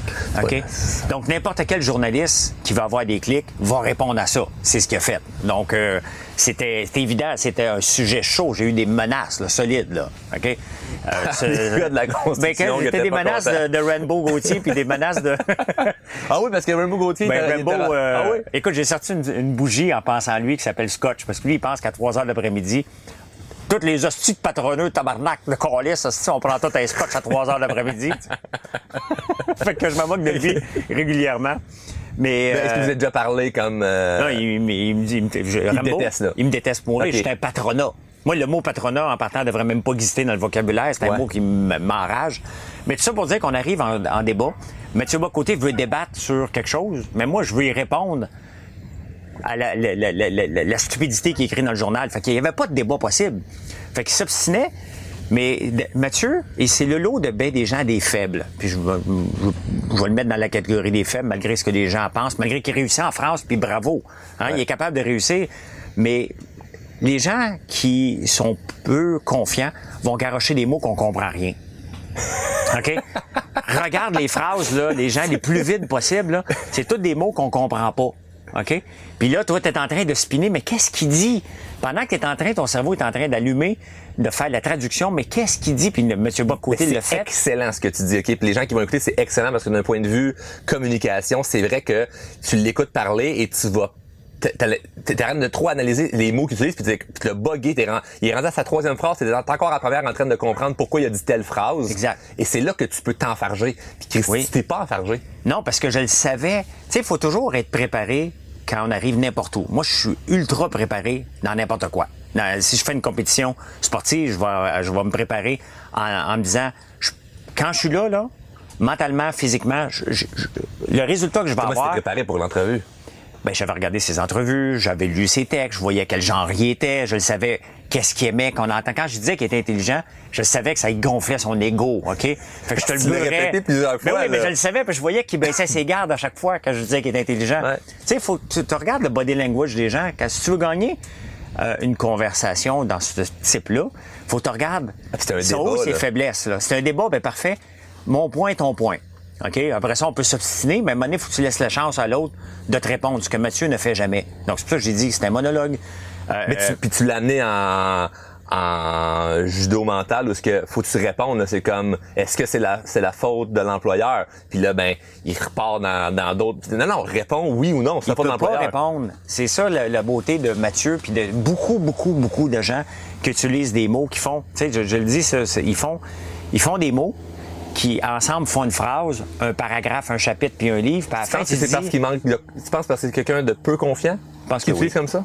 Je pense que c'est des gens qui sont à mauvaise place et euh, parce que tous ceux que j'ai vus, que j'ai côtoyés, c'était des gens que quand tu creuses un petit peu plus bas, euh, ils ont pas le standing de ce que de ce qu'ils sont supposés représenter. Fait que quand tu évites un sujet, quand tu évites, quand tu beurres et tu réponds pas à la question, c'est que tu veux l'éviter. Sinon, Ouais, tu y ouais. réponds à la question. Oui, c'est l'évitement. Oh, tu dis, gars, c'est pas de tes affaires, tu sais. Fait que euh, moi, je pense que Mathieu, il est pas si confiant que ça d'affronter, euh, en tout cas, dans ce temps-là. Dans ce temps-là. Donc, euh, il, Mais il a gagné pas. beaucoup de débats. Moi, j'ai regardé des entrevues, tout le monde en parle. Je me suis même servi de lui en exemple dans certaines de mes formations pour faire comme regarder la rhétorique qu'il a utilisée puis comment ça a été brillant. Que là, je donnais le mérite parce qu'il gagnait une argumentation. C'était, je me foutais du propos. C'était plus comme Ouais. il a gagné l'argumentation. puis C'était ça qui était Ben, intéressant. tu sais. faut que je mette des bémols. Le gars réussit très bien en France. Là. Si on me proposait la même chose d'aller faire en France, je dirais oui, puis ça serait un gros achievement dans notre carrière. Ouais. Là, OK? Faut lui donner ce qui, ce qui, ce qui est réussi. Mais pour moi, c'est pas un débatteur. C'est un monologue. Monologuiste. Euh, Et ça t'a, est-ce que tu t'es senti par moment déstabilisé parce que là, t'es dans, t'es à côté de Denis Lévesque, il y a des caméras, si ça, ça, ça t'a-tu mené comme ébranlé ou parce que t'étais préparé, t'étais confiant? je m'en allais sauter d'en face. OK? Autant avec mes mots, je suis arrivé là avec le couteau entre les dents, tout simplement. OK? Je m'en allais pas débattre, je m'en allais y mettre son caca d'en face, tout simplement. Euh, il a voulu me serrer la main en dehors des, avant qu'on rentre. J'ai fait no, no way que je vais te serrer Il n'y la aura main. pas d'hypocrisie. Il n'y aura pas d'hypocrisie, on s'en va pas débattre, euh, je m'en vais pas régler le monde, je m'en viens régler ce que tu écrit dans le journal contre moi. Euh, Denis Lévesque nous a, nous a amenés jusqu'en en dehors. Il pensait qu'on était pour se battre. Penses-tu que Ben non. François Lambert va crisser un coup de poing la gueule à M. Bocoté Ben non, ben ou que M. Bocoté va risquer sa carrière Ben en me sacrant un coup de poing? Non, Ben, puis ça ultimement d'être deux gentlemen. Là, Ben oui, on va, on va débattre avec des mots, euh, puis on va, être- on va être d'accord de pas être d'accord, tu sais. Mais ça, tu- quand c'est fait dans le respect, lui, c'est parce que c'était pas dans le respect, c'était dans l'entrepreneur euh, exploiteur, et je suis pas un entrepreneur exploiteur. Faut que je retire le maximum de mes employés, c'est sûr. Ça n'avait pas rapport de toute façon avec, le texte que tu avais Mais non. écrit. Fait que je, je me permets de le dire parce que c'est super bon pour des gens qui vont écouter. Tu ramenais ça à l'objectif initial de ce qu'il avait fait et non t'embarquais pas dans, dans son jeu ou ce qu'il voulait t'amener puis des fois c'est là qu'en communication on peut perdre c'est parce qu'on se laisse emporter dans le jeu de la personne qui t'amène complètement ailleurs toi t'es resté très très pragmatique là-dedans là. Mais j'allais me protéger. Tu c'est- Mais vu que t'étais fâché, parce que tu tu dis, je m'en allais là, je m'en allais y rentrer dedans, j'avais le couteau entre les dents. Parfois, certaines personnes, quand dans, dans, un, dans, dans, dans la communication, quand ils sont dans de l'émo- de l'émotivité, ils vont mal réagir. Mais toi, t'étais fâché, mais t'as quand même bien réagi. C'était Ouais, quoi mais ta tu sais, c'est parce stratégie? que ma stratégie était simple à ce moment-là, c'est que t'as- t'as Mathieu qui veut parler tout le temps. Mais on était en débat. Fait que là, à un moment donné, j'ai dit, écoute, euh, tu veux-tu parler tout seul, moment d'aller, là? Tu? Fait que, il y a eu de l'air épais, là. Tu sais, il y a des gens qui disent, OK, c'est lui qui a gagné. Moi, je pense que je l'ai gagné, ce débat-là. Ouais, moi aussi. Euh, sans, toute, sans, sans prétention. Mais si tu veux débattre, tu laisses le temps aux gens de dire Hey, regarde, là, qu'est-ce que tu penses, François, de, du, euh, de telle affaire? Bon, parfait, je réponds. T'amènes. Moi, pour moi, un débat, c'est des échanges. Puis lorsque j'en fais des débats, j'ouvre la porte à l'autre. Rentre-moi dedans, là. Ouais. Viens, viens me challenger, puis on va, on va en débattre. C'est comme ça qu'on fait un débat. Pas de la façon qu'il fait, tu sais. Moi, des fois, j'en fais des monologues, là. Des fois, il y a des gens qui me tapent ses nerfs, puis j'en profite dans des Facebook Live. Je shoot un monologue, là. Tu sais, l'année- l'année passée, cette année, Jeff Fillion me rentrait dedans, me traitait de pissou, tu sais. Pour quel motif? Ben parce qu'il me mélange avec d'autres dragons. Fait qu'il pense que je suis subventionné. Et je sais pas que je suis fier de jamais avoir eu une subvention. C'est que je suis fier de pas avoir eu à en demander encore. Ouais, ouais, OK? ouais, ouais. Si j'en ai à demander, parce qu'il y a des programmes qui vont m'aider à aller plus vite, je vais être fier. Mais j'ai pas eu à en demander pour lancer mes entreprises. Donc, dès qu'on m'associe aux subventions puis de profiteurs, puis que j'ai des, des- des- de l'argent dans, dans les euh, paradis fiscaux, ben là, je, je mords. Je fais pas un dialogue, je fais un monologue. Qu'est-ce que t'as répondu à ça? J'ai traité de pissou. Fait que là, Jeff Lyon, il y a, il y a, euh, il y a un podcast, tu sais. Fait qu'il m'a invité. Ben, j'ai dit, c'est tout quoi pour, pour toi? Non, j'irai pas gratuitement. J'ai dit, quand je donne une conférence, je charge. Fait que pour toi, c'est 5000 pièces. Il a pas voulu. Là, il est allé tout de suite dire, puis son, son, son- il dit, tu sais que moi, l'utiliser contre toi. J'ai dit, marque-les que je te charge 5000 pièces pour être au podcast. C'est bon, c'est bon. OK? Marque-le. Tu veux faire, tu as un podcast payant. Tu veux m'inviter sachant que tu vas créer de la merde avant, que je suis polarisant, que je vais t'emmener un paquet de nouveaux abonnés sur ton Patreon. Sûr. Donc, tu veux que je le fasse gratuitement? Non, pas avec toi. OK? Mais si, parce qu'on s'entend, cet argent-là, ça va rien changer pour toi. Mais est-ce que tu serais allé sachant qu'il te payait ou tu disais ça pour justement le stop? Ah, j'ai arrêté. non, non, j'ai arrêté. S'il me payait, j'ai, arrêté de l'affronter. Mais tu peux pas faire. Je suis rendu à l'étape que dans la vie, même les podcasts, c'est donnant-donnant. Ouais. Si tu m'écœures pour m'inviter à ton podcast après me picosser, j'ai fait pas les podcasts, là. Pourquoi t'as accepté celui-ci? Ben, c'est. j'accepte- J'accepte par rapport à la personne. J'ai-tu le goût d'aller jaser avec la personne? Ouais. OK? J'ai-tu le goût de le découvrir? Est-ce que c'est win-win? Tu sais, dans la vie, là, moi, je cherche que des win-win. Ouais. Venez faire. C'est pas parce que tu as 175 000 ou 300 000 ou 200 ou 1 million de personnes qui te suivent. euh, mais qu'est-ce qu'on va apprendre? Est-ce qu'on va apprendre quelque chose? Est-ce que je peux amener un grain de sel dans sa communauté? Est-ce que lui peut se faire connaître de ma communauté? Euh, c'est ça qu'on doit regarder. Des fois, j'en fais des gens qui commencent. Puis il y en a d'autres que j'ai dit, gars, t'es trop, tu viens trop de commencer, là. Ouais, ouais, Euh, ouais. Là, il y a une limite, là. Tu, sais pas. Mais des fois, j'en donne à des gens de 14 ans. Je choisis euh, mes conférences, les, les podcasts que. C'est pas vrai que tu vas partout, là. Je peux pas y aller partout. J'en ai des demandes à tous les jour. jours. Donc, le podcast a quand même... Et qui, qui va perdurer dans le temps? S'il y en a qui le font, puis il n'y a pas de... de- Il n'y a pas de longévité, il n'y a pas de longévité, ben ben pourquoi aller le faire? Pour donner temps. un coup de main? Le but, c'est de, de- de- de toujours être gagnant. Puis bon, tu as de la visibilité, mais tu es sympathique. Il y en a, il y en a que je dirais pas. Jeff, c'était différent parce qu'il me picosse constamment, alors qu'il pourrait m'appeler. Tu sais, j'ai travaillé à Radio X, il pourrait m'appeler, là, tu sais. Ouais. Fait que, euh, si tu veux me picosser, puis après ça, m'inviter à ton podcast payant, non. Non, Non, Ah, non, ça, non. c'est- tu vas payer. OK. Et tu regardes-tu, tu sais, la personne t'as-tu déjà... euh, Est-ce que, mettons, parce que quelqu'un t'aurait picossé, comme tu vas filtrer en partant, ou... Parce que des fois, il peut y avoir un jeu là-dedans. Moi, je me souviens, je pense que j'ai fait une vidéo une où j'avais dit quelque chose sur toi, mais rien, rien de, rien de méchant, mais une, mais une joke. Ça vient de me popper là, là, en tête, là. Mais euh, est-ce que tu fais des recherches par rapport à ça? Ou... Mais non, mais on peut pas être tout le temps d'accord. Tu sais, Arnaud Soli, là, quand je suis sorti de Big Brother, il m'a écrit pour s'excuser. Là. Ah ouais, hein? Parce qu'il a fait une joke. euh, Qu'est-ce qui est plus chiant à prendre, euh, AstraZeneca ou François Lambert? Là? Une pilule mais bonne. ou endurer François mais, Lambert. mais elle est bonne. Écoute, Pour le, timing, c'est ben même oui, une bonne il joke. s'est excusé. Il dit, gars, François, je t'aime bien, mais t'es facile. Là, tu sais. Ah ouais. Fait que- mais ça, c'est bien. Tu prends Ben pas ça mal, tu t'en fous, là. Je m'en fous, là. Tu sais, c'est des, c'est humoristes. là. c'est de l'humour. C'est de l'humour, tu sais. Puis quand, tant que c'est pas personnel, euh, puis que- Méchant, c'est- rabaissant c'est- puis que c'est euh, à répétition. Tu sais, je veux dire, si tu me gosses, là, il y a un gars qui s'appelle Joe Clay, là. Je l'ai bloqué, là. Ouais, OK? ouais. Il gosse tout le temps, puis euh, François... Après toi? Ouais, je l'ai bloqué. À un moment donné, le gars, tu sais, Ah ouais? Là, tu gosses, là. Il, il s'amuse à dire que mon popcorn est cher, euh, qu'un popcorn, ça coûte 50 cents. Alors. dans- dans mon pot de popcorn, il y a une canne de sirop, ça coûte 8 piastres. OK? Je te le vends à 5,49. On s'entend, là? Il n'y a pas beaucoup d'argent. Je devrais te le vendre 9 piastres. Je peux pas te le vendre 9 piastres. Je peux pas. Donc, il y a des produits qu'on vend presque à perte. Parce que c'est comme ça. Mais on se reprend sur d'autres produits. Donc, Joe Clay gossait. Lui, je l'ai bloqué. Parce qu'à un moment c'était toujours du rabaissement puis amener sa gang à haïr. Donc, je peux pas embarquer avec quelqu'un qui amène sa gang à haïr euh, une personne. Là. Ah, c'est ça, c'est y a- il y a- il y a- ben, c'est de la. Voyons, il y a un terme pour ça, là, je pense. Ben, c'est de l'acharnement, c'est, c'est, c'est, c'est, c'est, c'est de l'harcèlement.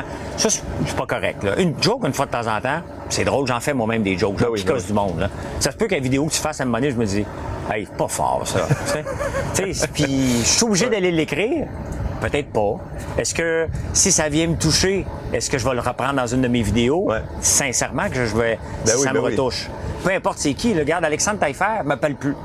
J'ai été dragon avec lui. Hmm. Ouais. Il me parle plus. Il m'a enlevé de Facebook. C'est le, le- dès que tu enlèves un ami Facebook, c'est le, c'est le, C'est la séparation. la euh, séparation officielle. officielle. de- Mais bon, OK. Il a lancé Théo Taxi. J'ai vu son projet avec lui, j'étais très aimé avec lui. J'étais dans les bureaux avec Théo soit annoncé, il me parlait de la mutualisation des taxis, j'y croyais pas. J'ai pas investi dans Théo Taxi. J'avais la chance d'investir. OK. J'ai pas embarqué. Puis Pourquoi t'as pas voulu embarquer? parce que un projet qui dépend du gouvernement, qui dépend que de subventions, qu'on met 60 millions, j'ai parlé du pouvoir d'être cassé. Moi, j'aurais commencé Théo Taxi avec euh, un taxi électrique. OK, ouais, OK? ouais, ouais. Ça va-tu bien? Parfait, j'en achète deux. J'achète pas une flotte, là. Tu sais, les erreurs, il a tout fait les erreurs qu'on ne doit pas faire, mais ça s'est fait avec l'argent des contribuables, beaucoup. Lui aussi, il en a perdu. Mais Mais D'ailleurs, ça prend quoi comme. euh, c'est quoi les. euh, les, les- les- c'est, quoi, que ça- c'est quoi que ça requiert pour être un dragon? Parce que, tu sais, il y en a deux qu'après l'émission ont fait faillite. les critères de Dragon, seul- mais moi, j'ai été surpris la première fois parce que je me disais, hey, euh, ils vont me demander mes états financiers. Sais, Ils vont me demander, OK, je suis capable de mettre de l'argent. demandes sur une la- marge de 100 000 à Desjardins, ils vont demander des états financiers. Fait que moi, je me suis dit, bon, parfait, on te choisit. Puis là, je me dis, bon, OK, euh, ben, veux-tu mes états financiers? non. OK. J'aurais pu être le plus grand. Ben, il y en a eu des pédaleux, là. Il y en a eu une coupe de dragons qui avaient pas d'argent. Euh, mais tu sais. Mais comment, comment attends, mais c'est, OK. mettons, mettons, tu, tu vas chez, chez Ange Québec, ils vérifient, ils vérifient tes affaires, là. Ben, tu as besoin d'être euh, investisseur agréé. Donc, puis de toute façon, si tu es avec des gens qui sont prêts à mettre de l'argent, Ouais. c'est un peu différent. Donc, oui, il faut que tu sois investisseur agréé. Mais pour les dragons, c'est un show, dans le fond. C'est un show. Maintenant, a c'est un show, mais je veux dire, c'est un show dans, dans, dans l'optique de. Il n'y a pas plus de recherche approfondie. Non. Non. Il te demande, es-tu prête à mettre 200 000 en ondes? Mais 200 000 en ondes, tu le fais une fois, tu te retires après le, après le show, puis c'est fini. là. Facile. Euh, mais bon, regarde, j'ai fait les manchettes parce que j'avais fait écrire un texte sur Caroline Néron. Ouais. Et ce que je reprochais à Caroline Néron, c'est exactement ce que je me reprocherais si j'allais Dragon aujourd'hui, alors que je m'occupe d'une entreprise en croissance à temps plein qui est mon entreprise François Lambert.one. Ouais. J'ai pas le temps d'aller m'occuper des autres, j'ai pas le temps d'aller les voir, j'ai pas le temps d'aller faire euh, un show de télé pendant 10 jours, puis après ça faire des due diligence. J'ai pas le temps de faire ça. Donc, c'est ce que je reprochais à Caroline. Malheureusement, Caroline, elle, elle a fait faillite ah, par la suite, ce qui, ce qui paraît mal. Tu sais, techniquement, Ben oui. quand t'es dragon, t'es supposé être plein aux os. Ça vient avec la possibilité de, sur un coup de tête, de clencher 250 000. Exact, exact, exact. Donc- que c'est du fuck you money, ça dérange absolument rien. Que Exactement. Donc, si tu n'as pas la capacité de ça, qu'est-ce que tu fais là? Donc, après ça, il y a eu l'histoire de Martin-Luc Archambault, euh, qui s'était monté un, fou- un- un- un- Tout était fake pour qu'il se ramasse Dragon. Il avait utilisé l'argent de la compagnie. Il y avait eu un- une affaire de fraude. Il a disparu des réseaux sociaux par la suite. Donc, quand on- tu on regardes entendu ça... parler. Euh, qui d'autre qui avait pas d'affaires là? Mais tu trouves pas que ça enlève la crédibilité après ça au terme dragon ou à l'émission tout court? Bien, l'é- l'émission a encore beaucoup de, de codes d'écoute. Donc, ils l'ont. mo- Moi, je serais pas à l'aise dans le formule actuel. Moi, je suis plus direct. La, la, la formule mentorat, c'est pas pour moi.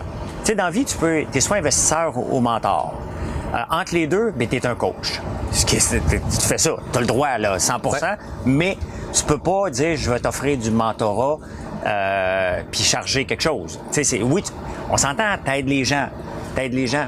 Mais pour moi, un, un- un mentor, c'est quelqu'un qui a fait de l'argent aussi, Ouais. qui a le temps de s'occuper gratuitement d'une entreprise, d'un gars qui va l'emmener plus loin. Exact. Puis il y en a pas beaucoup de mentors. Puis il y a des coachs. Euh, il y a des bons coachs comme toi, puis il y a des mauvais coachs, comme il y a des bons entrepreneurs, Exact. comme il y a des mauvais entrepreneurs. Mais à la fin, il y a quelqu'un qui décide de payer. Moi, j'en suis une là, sur Instagram, je me dis, tabarnak. Je peux pas croire que les gens payent pour elle, mais coudon. Elle est là, puis elle se Tu fais promène. du coaching? Quand- oui. OK. Fait que c'est sûr que je vois ça. Mais en même temps, je regarde des entrepreneurs aller sur les réseaux sociaux, je me dis, si le monde savait ton histoire. C'est ça, oh, ouais, ouais. OK, il y a la même chose, là. Ah ouais. OK? Il y a la même chose. Il y en a des entrepreneurs que je vois aller, là. Et. Euh, Tu penses pas que ça faudrait dénoncer un peu plus ça ou... euh, Mais c'est le rôle de qui de dénoncer ça? Tu sais?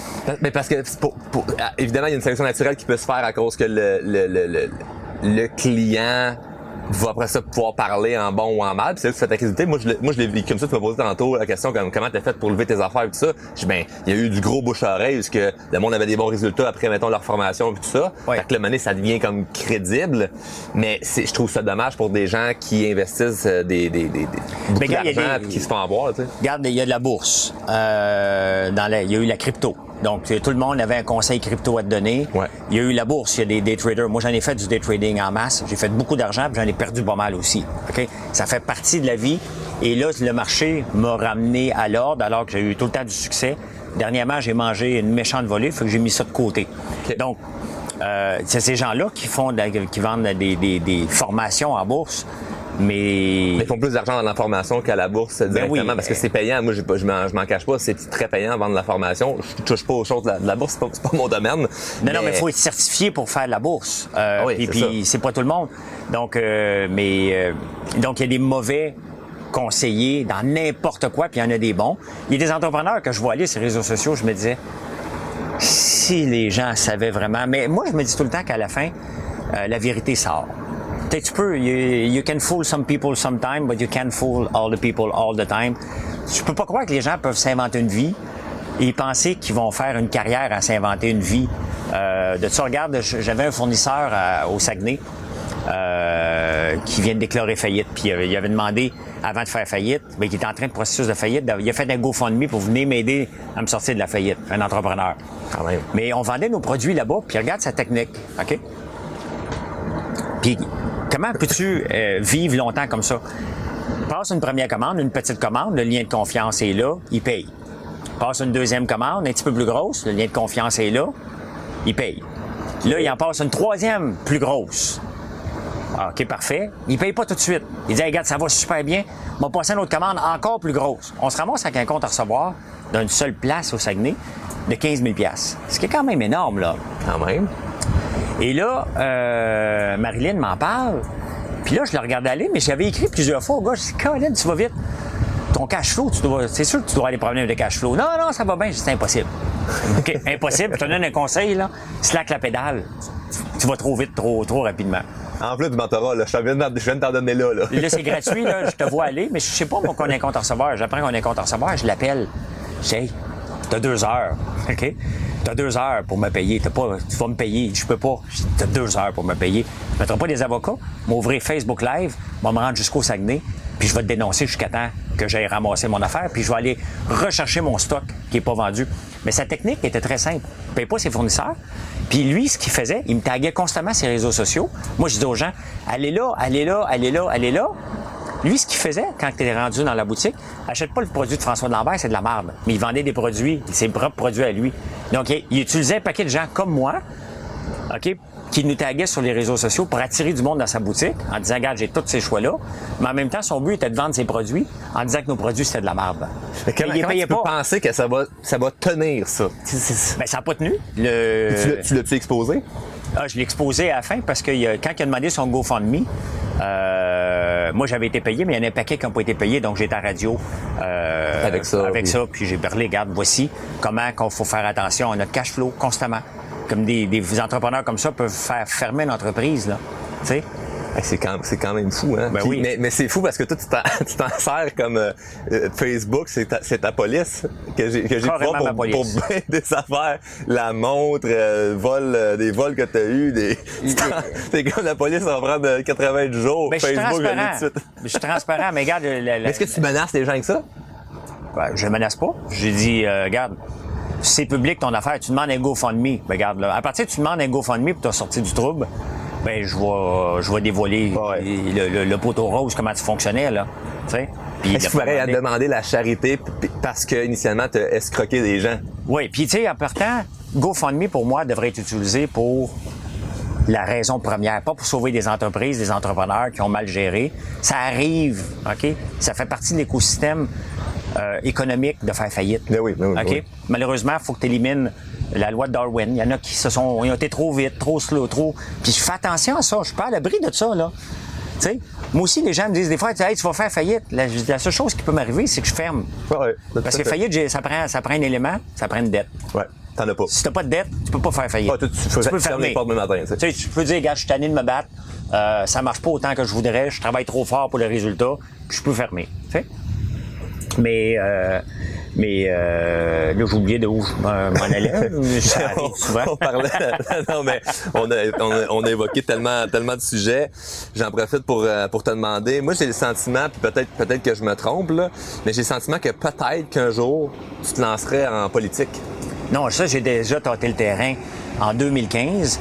Euh, j'ai été intéressé et euh, je sais pas comment c'est venu. Je faisais de la radio et j'ai reçu un appel de d'un proche de Justin Trudeau Ok. avant que Justin devienne euh, premier ministre. Puis il me dit, garde, euh, il aimerait ça te rencontrer. Mais même si c'est pas premier ministre, t'as Justin Trudeau qui veut manger avec toi.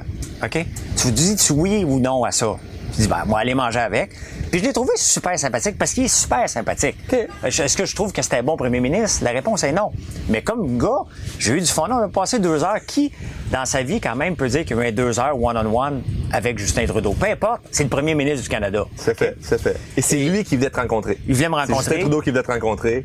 Oui, parce qu'il me voyait, il avait déjà choisi euh, Bill Morneau comme ministre des Finances. Et donc, si Bill ga- gagnait, c'est lui qui allait ministre des Finances. Moi, j'étais plus euh, euh, à l'économie et à l'industrie. Donc, c'était pas décidé, c'était pas, il n'y a jamais de garantie, mais je me lançais pas en politique si je me lançais pour être député. Puis j'ai rien contre les députés, là. OK?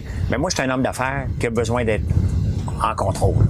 Donc, je ne pouvais pas abandonner des rêves entrepreneuriaux puis aller puis pas essayer de changer quelque chose. C'est difficile de changer quelque chose comme député.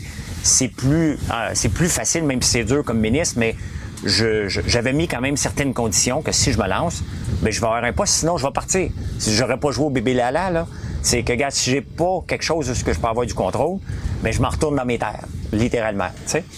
Et, euh, ça n'a pas donné, mais tu sais, l'affaire, c'est que je suis monoparental, je suis séparé de la mère de mes enfants, j'ai mes deux gars à temps plein.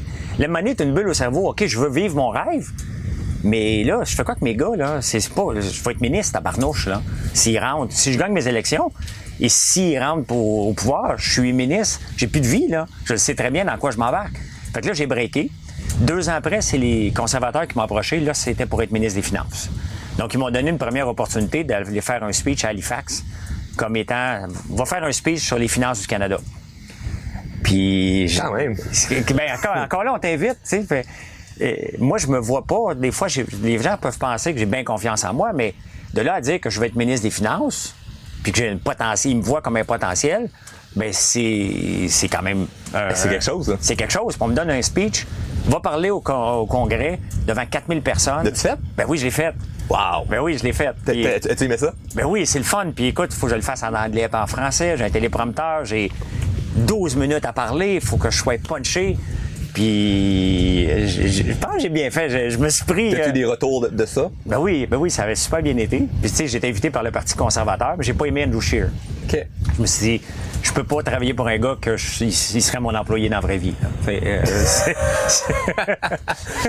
Tu sais, mais non, mais si tu acceptes de, de, de, de- de te lancer en politique, faut que tu dises, OK, j'accepte de travailler pour quelqu'un ou de travailler avec quelqu'un que j'estime, pas quelqu'un que...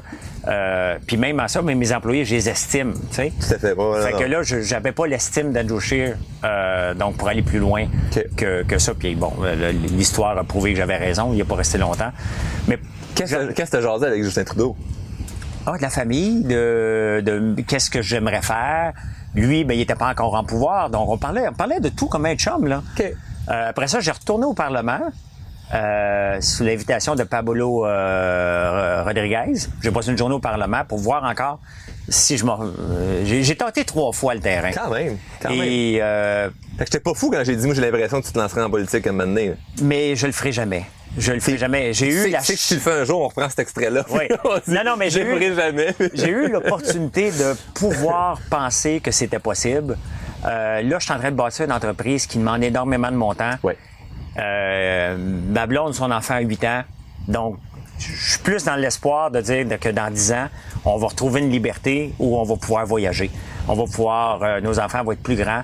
Et de là, d'aller ma, ma, ma- je, je, je- je me sens pas comme Jean Charest qui a besoin de revenir Ouais. pour aller prouver. J'ai pas besoin d'être premier ministre du Canada. J'ai pas besoin d'être le, le gars le plus riche du rang ou le plus riche. de la- J'ai pas, j'ai ce que j'ai besoin. Est-ce que j'en veux plus? Ben oui, Mais il y aurait quand même une. J'imagine que de toute façon, la politique, c'était pas pour l'argent, c'était plus pour une mission de dire je m'en vais, m'en vais accomplir quelque chose. Est-ce que tu penses que tu aurais été capable de changer des choses ou c'est mort dans l'œuf la politique? Quand même tu arrives là avec, euh, Moi, je- avec une attitude comme euh, Donald Trump qui veut changer bien des choses, c'est quand on va te ramener à ta place? Je pense que cette affaire-là de ramener à la place, t'as pas le choix. Regarde Stephen Guilbeault. Si on parle de politique, c'est quand même le gars, c'est euh, escalader euh, la tour du CN, attaché à la du CN comme étant un environnementaliste. Et là, il est obligé de plier à la table des ministres pour permettre un puits de, de- de gaz naturel au terre, à Terre-Neuve. Il est le ministre de l'Environnement, puis il est obligé de dire oui. Fondamentalement parlant, le gars, c'est sûr qu'il a un bris de valeur. C'est sûr qu'il peut pas, mais à un moment donné, tu es obligé de plier dans le Conseil des ministres. C'est donnant-donnant. C'est sûr que pour accepter qu'ils disent oui à ça, il a donné autre chose qui va se reprendre ailleurs. C'est, c'est, de la politique. Donc, faut tu, faut que tu veux dire, OK, parfait, je vais dire oui à ça, mais la prochaine étape, c'est, moi qui la gagne. Il faut que ça soit win-win. Euh, est-ce que tu pourrais changer quelque chose? Jean Garon, l'ancien ministre de l'Agriculture, que tout le monde connaît. Je peux, n'importe quel âge, là, si je fais un sondage, à un moment donné, quelqu'un va dire, je connais le ministre de l'Agriculture, Jean Garon, c'est qu'il a fait quelque chose. Il a fait quelque chose parce qu'il était têtu. Il a fait quelque chose parce qu'il a tenu tête au syndicat. Il a fait quelque chose parce qu'on est venu porter du fumier dans sa rue.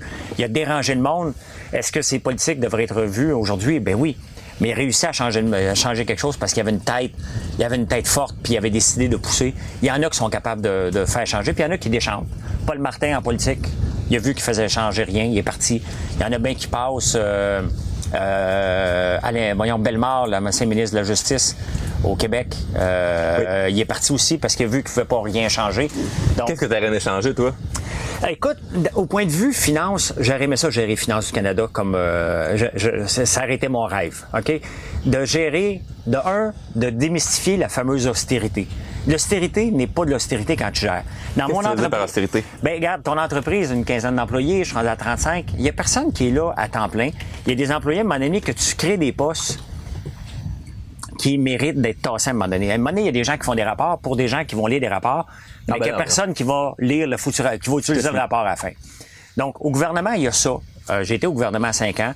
Dans n'importe quelle entreprise qui est en croissance, à un moment donné, il y a des postes qui ne servent plus à rien pour amener des revenus. Pourquoi ils sont là?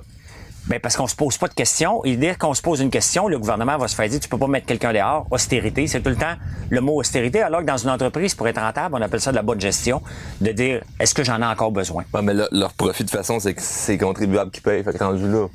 Tant que c'est quelqu'un d'autre qui paye, c'est pas grave. C'est- Tu sais? Fait que mais Quand c'est ton les- argent à toi, je veux dire, moi dans mon entreprise, si quelqu'un, euh, ses tâches, c'est plus payant pour l'entreprise, pourquoi je continuerais à payer ça? Mais exactement. Ça ne fait aucune logique. Ben c'est ça, mais dans le gouvernement, on fait pas de la réingénierie de l'État à tous les 18 mois. Moi, dans mes entreprises, je le fais constamment. À tous les jours, on regarde. Puis à un moment donné, tu te dis, garde, ça marche pas, là.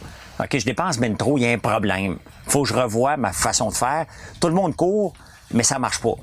Donc, dans le centre d'appel, étant donné qu'on est parti d'un centre d'appel de zéro employé à 2600 en huit ans, ben des départements se créaient de rapports. OK? Des kings se bâtissaient des, des empires euh, dans une entreprise qui a une croissance comme ça. Mais on mettait des gens ré- régulièrement, on disait, OK, ben, m'en fous, je n'ai vu plus ces rapports-là. 10 personnes la porte. Euh, c'est pas le fun de mettre des, des gens à porte. Mais non, mais non. Mais le gouvernement, ça, j'aurais été pas mal plus serré pour expliquer que c'est pas de l'austérité. On va les déplacer. Regarde en ce moment, au moment qu'on enregistre ça, il y a la crise des passeports. Ouais. Il y a des gens de Revenu Qué- Canada qui font plus rien. Les rapports d'impôts sont terminés. Ils sont chez eux, ils se pognent, euh, ils se pognent le beigne un peu. Parce qu'ils ont moins. Eux autres, ils travaillent fort dans le temps des impôts. Puis le reste de l'année, leur job est garanti, mais ils travaillent moins fort. On va leur demander, voir s'ils pourraient aller donner un coup de main d'un passeport. Donc, dans une entreprise, tu dis pas, tu demandes pas. Tu dis, OK, regarde toi, là, tu t'en vas donner. Il y a ça à faire, là. Il y a ça à faire. Et il y a un client à la fin. Je sais que t'es à la caisse, mais là, il faut passer le balai. va passer, passer le balai. C'est exactement. Donc ça, j'aurais été assez ferme. J'aurais pas été aimé des syndicats. Mais si tu vas être ministre, euh, si je veux être aimé des gens, ben je vais vendre la, la crème glacée, j'irai pas comme ministre. Ou de la barbe à papa. Ben, exactement. Donc, tu sais, il faut que tu acceptes que tu as un rôle à jouer et tu as un rôle à jouer pour la croissance du pays Ouais. euh, et euh, la pérennité aussi des finances. Je regarde l'état des finances en ce moment. Je suis assez, pessimiste comment on va réussir à payer tout ça à un moment donné. Ça va coûter cher. Là. Là, là, penses-tu qu'on est. Est-ce qu'on s'en va vers une récession ou on est en récession en ce moment où on se parle? on est en récession. Dès qu'on en parle constamment dans les journaux, que j'en parle moi-même à tous les jours, on est en récession. Mais tu sais, c'est une récession spéciale parce que avec l'augmentation des taux d'intérêt, on pense qu'il va y avoir 850 000 emplois de coupés. Mais on en cherche 957 000. On est encore short de 100 000. Fait que pour moi, cette récession-là n'est pas une récession en tant que telle. Elle va épurer une coupe de gens. Les gens, les comptes de banque sont plein craqués avec la pandémie, puis tout l'argent que le gouvernement a donné. On est euh, 300 milliards plus riches qu'avant dans nos poches. Donc, il y a des gens qui n'arrachent, mais il y a des gens qui sont très à l'aise financièrement aussi. Donc, le problème, c'est l'inflation causée, euh, entre autres, par la COVID aussi, et la crise en Ukraine. Mais si on regarde en ce moment, ce qui a causé beaucoup l'inflation dernièrement, c'est le manger, le blé, entre autres. Et là, tout à coup, on est en pleine période des récoltes qu'on commence bientôt. Ouais. Et les récoltes de blé sont meilleures que des, euh, des- des- les dernières années. Le prix du blé vient de baisser plus bas qu'à son niveau d'avant la guerre en ce moment. Donc, est-ce qu'on s'en va? Est-ce que ça va calmer l'inflation? Définitivement. Est-ce que les gens ont peur d'une récession? Oui. Ça va être une courte? Personne ne peut le savoir. Il n'y a pas une boule de cristal non plus. Il n'y a pas de boule de cristal. Mais comment qu'on fait comme entrepreneur maintenant pour gérer ça? Parce Ouais. que ça peut faire peur. OK? Bien, premièrement, si tu es endetté, paye tes dettes. OK? Si- S'il y a quelque chose dans une récession que tu veux faire, paye tes dettes. Slack la pédale, réinvente-toi, ouvre des nouvelles parts de marché. Tu sais, et il faut que tu ouvres- faut que tu ouvres. Tu peux pas, tu as des frais fixes que tu es obligé de vivre avec. Maintenant, comment tu peux faire? Ben, cogne à plusieurs portes. Ouvre des parts de marché au maximum. Sinon, tu sais, la plug. Il y a des moments aussi qui c'est simple savoir. de tirer la, la plug pour dire ça me donne pas rien. Là, Là, je suis dans le mauvais espace, je me suis trop endetté, j'ai été trop vite. M'a prendre une pause. Puis c'est correct aussi de faire ça, tu sais. Est-ce que tu penses que, sais, une entreprise, mettons, je pense, à moi, une entreprise en croissance, ça va bien, mais durant une récession, est-ce que c'est bon de, se diversifier ou on est mieux de continuer à injecter dans la, la compagnie opérante? c'est les clients. Est-ce que euh, ça dépend de quel produit. Tu sais, ça dépend de ce que tu as à faire. Est-ce que les gens vont avoir plus besoin d'aide dans une récession? Ben oui. Ils vont avoir besoin de coaching, de réconfort. Ça, c'est bien évident, là. C'est à ce moment-là. Tu as besoin d'aide? Quand ça va mal? Quand ça va trop bien? Puis là, tu- gères une, grand- une grande croissance. Comment la gérer? C'est les deux moments où les gens ont plus besoin d'aide. Après ça, c'est quoi tes produits? Dans quoi que t'es? À quelle place les gens vont l'acheter? Puis les gens, ce qu'ils l'achètent en récession, on doit connaître nos produits. Moi, je suis dans le comfort food, là. OK? Qu'est-ce qui se passe dans les récessions? Les gens achètent du comfort food. Les gens, mes produits, le popcorn est en. Il y a l'indice popcorn de récession. Plus le popcorn est acheté, plus la récession est off. Sérieux? Oui. Ben, parce que les gens Ah, coupent ouais. d'autres dépenses, mais ils vont vouloir continuer à se payer des petits luxes à la maison. Des gâteries. Des ça- gâteries. Ça aurait conforté. Donc, euh, maintenant, ça veut pas dire que tu es à l'abri. Ça veut dire que, Non, regarde, euh, qu'est-ce qu'on va couper si c'est un restaurant? Tes chances de manger une claque sont 100 Ouais, ouais, Ça, c'est sûr. Là. Le monde, euh, entre dépenser 300 pièces au restaurant ou acheter un popcorn à 10 pièces, il y a une marge. Est-ce que, tu penses que tu es quelqu'un de, dans le guillemets, de bourse? Est-ce que tu penses que c'est bon d'investir en immobilier présentement? Il y a toujours. L'affaire, c'est qu'on n'a jamais une boule de cristal. Moi, je suis beaucoup, beaucoup dans la bourse, beaucoup. Est-ce que je trouve ça le fun de voir mes placements dégringoler à chaque jour? Il n'y a personne. Je veux même pas les regarder en ce moment, les miens. Tu vas pas voir ça. Honnêtement, là, t'acceptes. Les gens m'ont demandé est-ce que tu vends? Je n'ai pas de conseils à donner.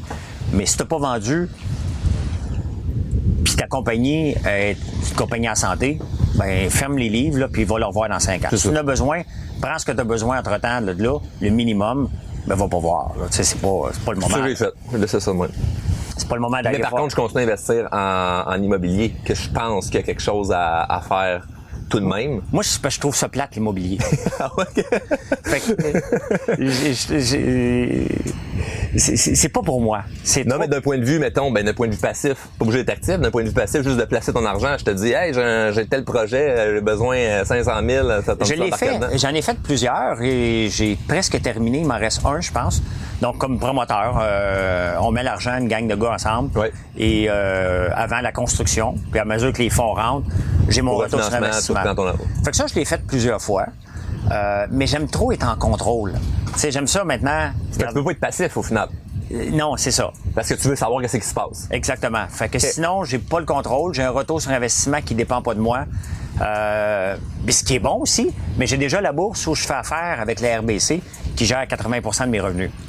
Donc, je vais pas me me casser la tête. Eux autres sont supposés être padés euh, contre les grands risques, de prendre des... des- J'ai un portefeuille que moi, je prends des risques, le mien.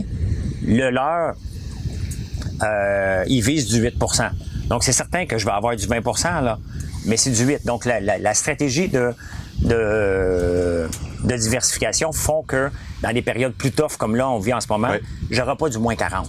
Tu sais? Donc, euh, puis techniquement... Bon, moi, a- tu, bats tu peux battre un peu l'inflation, c'est ça. il c'est- n'y a rien à faire cette année. Cette année, on mange une volée. tu. Euh, on vient de manger une volée de 22 mais on avait pris 22% l'année passée.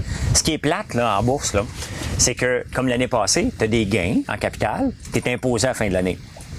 Là, ce qui arrive au moment où. euh, c'est Tu du mauvais imposé- timing. Ou tu serais imposé, t'as une perte. Ben là, t'es- donc techniquement, parce que as eu des, des- tu fais tout le temps des achats et, Ouais. et ventes.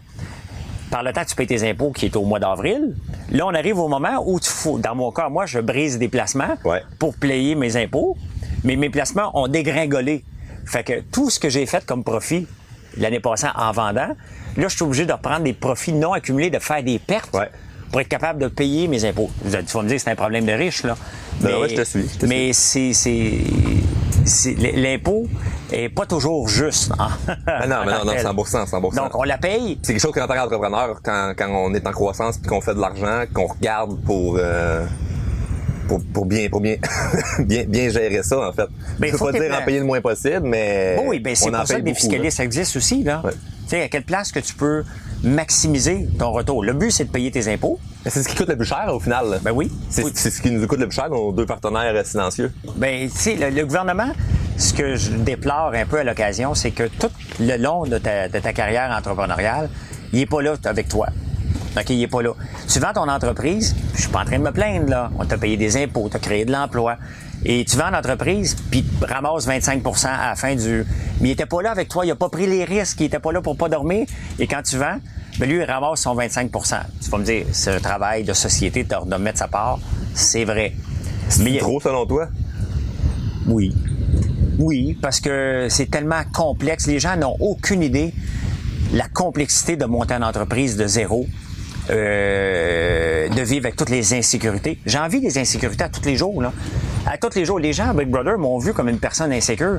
Je suis un entrepreneur insécure, mais Tu l'insé- dit une couple de fois dans, dans- pendant- depuis qu'on se parle, euh, je- contrôle, contrôle, j'aime ça être en contrôle. T'es-tu un control freak insécure? Non, non, non, mais je suis un insécure qui utilise l'insécurité pas comme une barrière, comme un levier. Donc vraiment, je me dis, OK, parfait, faut que je recommence aujourd'hui. Qu'est-ce que je peux faire pour être plus intéressant aujourd'hui qu'hier? Faut toujours que la journée actuelle soit plus enrichissante que la journée d'avant, constamment. Et c'est comme ça qu'il faut se renouveler et c'est comme ça que l'insécurité, si je vois que mes ventes diminuent, puis ça arrive, là, ça arrive, je me dis, OK, bon, l'approche que je prends n'est pas bonne on peut pas toujours prendre la même approche. Donc, faut que je revoie. Donc, comment je peux voir maintenant que je peux avoir un lien avec les gens? OK, je vais leur répondre plus. OK, mes ventes montent. OK, je vais continuer à les répondre. Euh, donc, faut toujours s'adapter. Moi, je m'adapte à tous les jours, mais pas, pas des grandes, des, des virgules, là. Tu sais, on fait un statut, pogne pas pantoute. Pourquoi? Bon, faut analyser pourquoi. Il Ouais. était-tu à l'heure? Était-tu à ma- mauvaise heure? Il était ennuyeux, il était informatif? Euh, mais il y a des fois, on fait un statut qui est plat. Tu regardes les ventes dans le tapis. Donc, il y a des statuts que je fais, là. Il Ouais. n'y a pas de like. Tu regardes les ventes, relié à ce statut-là. Boum. Boum, à côté dans le tapis. Fait que les gens ont pas besoin de faire de like. On leur a mis l'information. L'information leur est utile. Ils vont aller l'acheter, tout simplement. Donc, il il y a tout le temps ça à regarder constamment. Mais cette insécurité-là me force à regarder des rapports, à analyser c'est quoi mon taux de, de, de, de clients nouveaux euh, versus les, euh, le repeat business. Donc, constamment, regarder ce qui se présente à moi. Il y a, a- chaque petit élément dans ma vie doit se transformer en opportunité. Que ce soit positif ou négatif, faut que ça se transforme en opportunité pour me faire connaître davantage, pour faire connaître nos produits. Et à la fin, on fait travailler du monde, mais chaque élément, faut que je le retire. Quand je fais le courrier des haters, c'est une grande opportunité. Tout à fait. Ça en fait, tu retournes des, choses. Moi, j'ai une citation où je dis Tu vas être curieux de voir comment ça va se retourner à mon avantage. C'est un peu ça que tu fais. Tu retournes des éléments négatifs à ton avantage. Constamment. Constamment. Puis c'est ça que le lot d'un entrepreneur, c'est d'être capable de dire, de faire une recette. Je parle beaucoup de livres de recettes, mais il y, a, il y a beaucoup de liens entre un entrepreneur et un cuisinier. L'entrepreneur se présente au bureau le jour, là, il y a une machine de péter. Il doit livrer. Comment il va arranger euh, ses affaires? Il manque un employé, mais on doit faire, on doit satisfaire le client. Il reste rien qu'une affaire, là. Hein? C'est de t'arranger pour faire une recette entrepreneuriale à chaque jour. T'ouvres la porte de ton entreprise, tu te dis, ah, tabarnouche, aujourd'hui, tu sais, t'aimerais ça avoir le plus grand fiscaliste, le plus grand chef cuisinier, tous les, les ingrédients, mais tu l'as pas.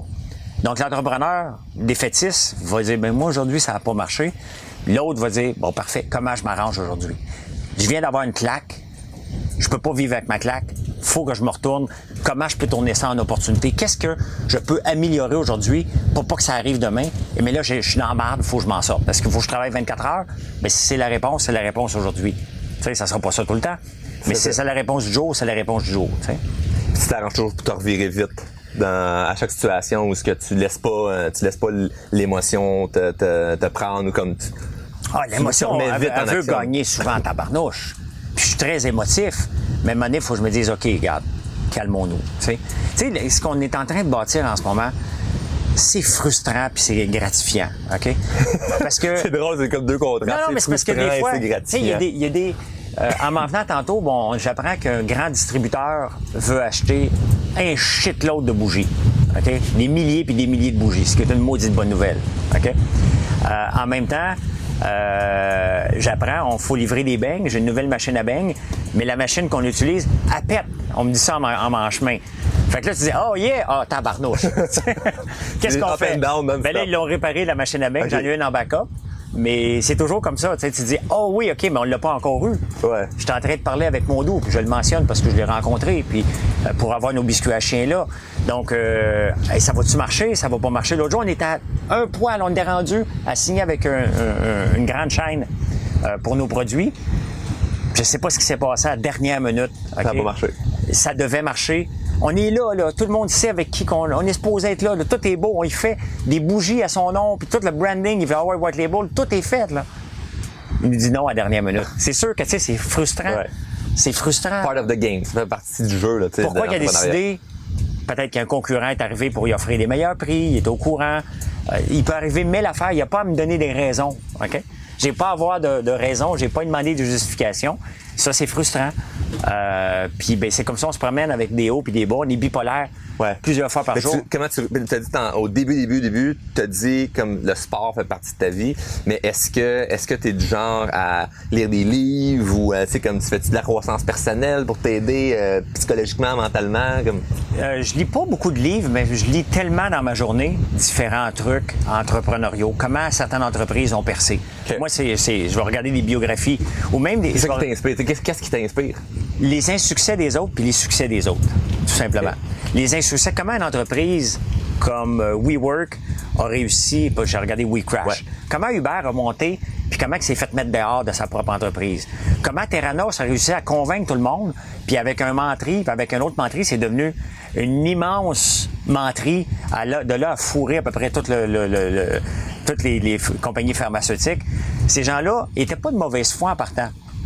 Donc, je regarde comment ils sont devenus croches comme ça. Comment Amazon est devenu un joueur majeur? Ça, je vais lire des petits morceaux ici et là. là.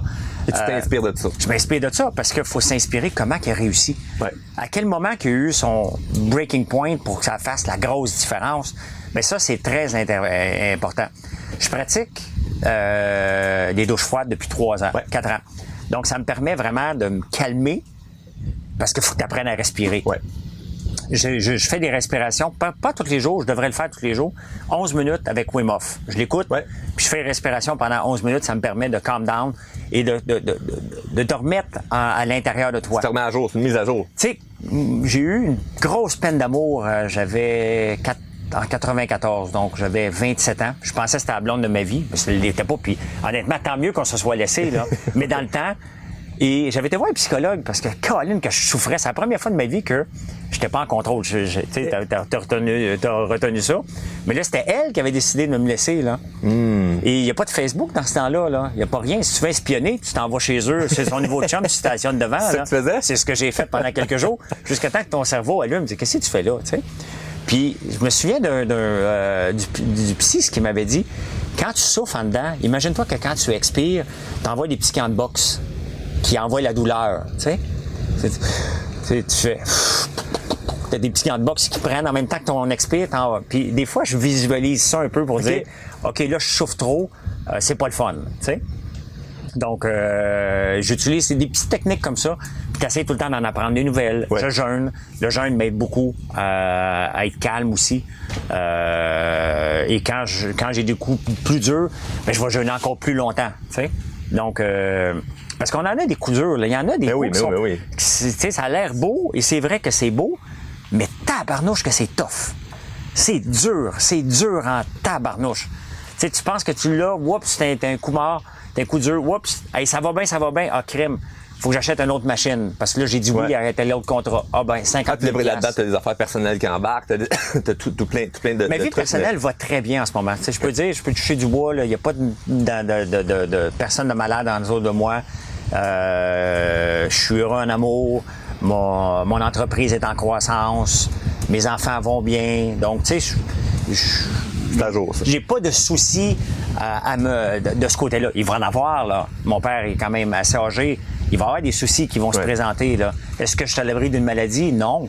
Quand même que je mets... Tu sais, moi, la vie, puis de toutes, même les entreprises, c'est des statistiques. Je mets les chances de mon bord.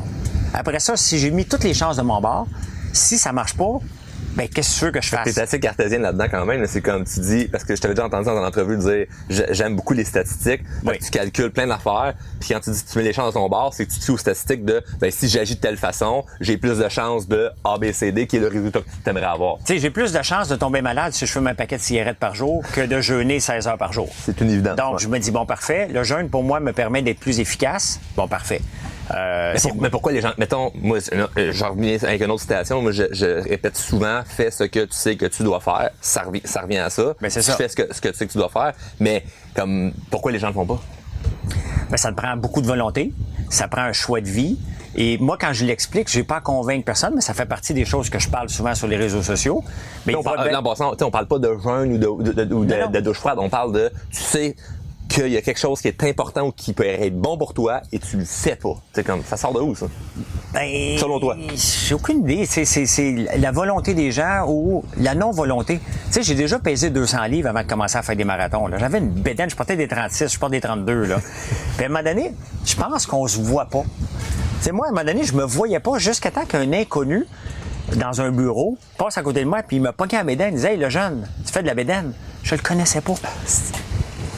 Je suis arrivé dans le miroir, j'ai fait comme comment je suis parti d'un joueur qui voulait jouer au volleyball en Europe? Tu sais, je suis pas ta grandeur là, mais je sautais très haut, puis j'étais un très très bon joueur de volleyball. Je l'ai jouer en Europe. À quatre ans plus tard, j'ai une bédaine, puis un monsieur de 50 ans me dit que j'ai une bédaine alors que j'en ai 25. Je suis arrivé chez nous, j'ai regardé, j'ai dit ben tabarnouche, j'ai une bédaine. Je pense qu'à un moment donné, on refuse de voir ce qui nous fait mal ce qui va nous demander de la volonté de dire faut que je prenne le taureau par les cornes. Faut que je me prenne en main dans. Je parle du poids, mais ça peut être n'importe Ah quoi oui, d'autre. ça peut là. être n'importe quelle sphère de vie, là. Oui, oui, dans n'importe quelle sphère oui. de vie. Puis je pense qu'à un moment donné, on refuse de le voir. Notre cerveau fait un blocage. Et là, j'ai regardé, j'ai fait comme, OK, moi, je viens d'une famille d'athlètes et là, je suis rendu là. là. Qu'est-ce qui s'est passé pour que je me ramasse là?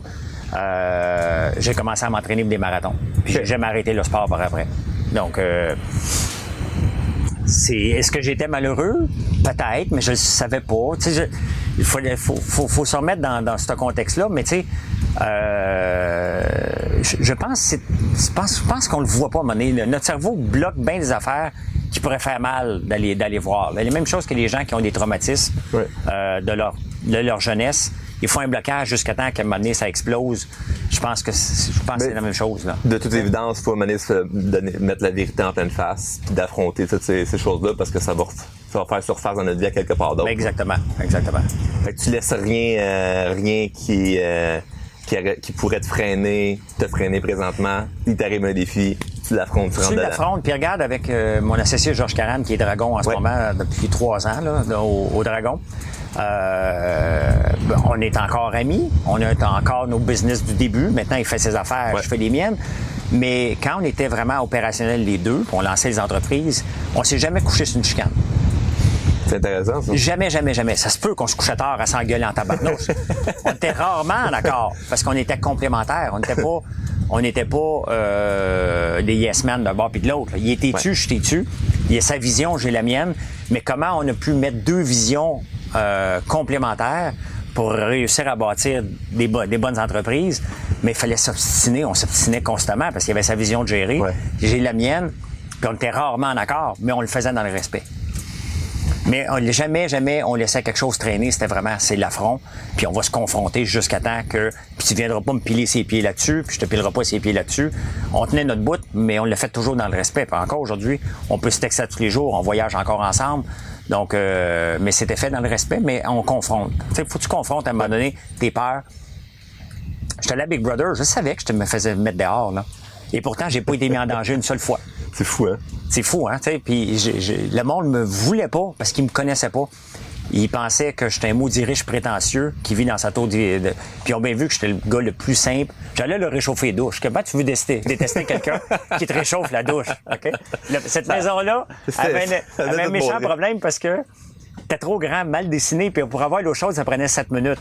On est 16, tabarnouche, en trois douches. Fait que je dis, regarde, moi, tous les matins, je vais aller vous réchauffer la douche. Je prenais mes douches froides. Ben oui, exact. Je m'en fous, moi. Quand il va être chaud, là, ça sera votre tour, tu sais.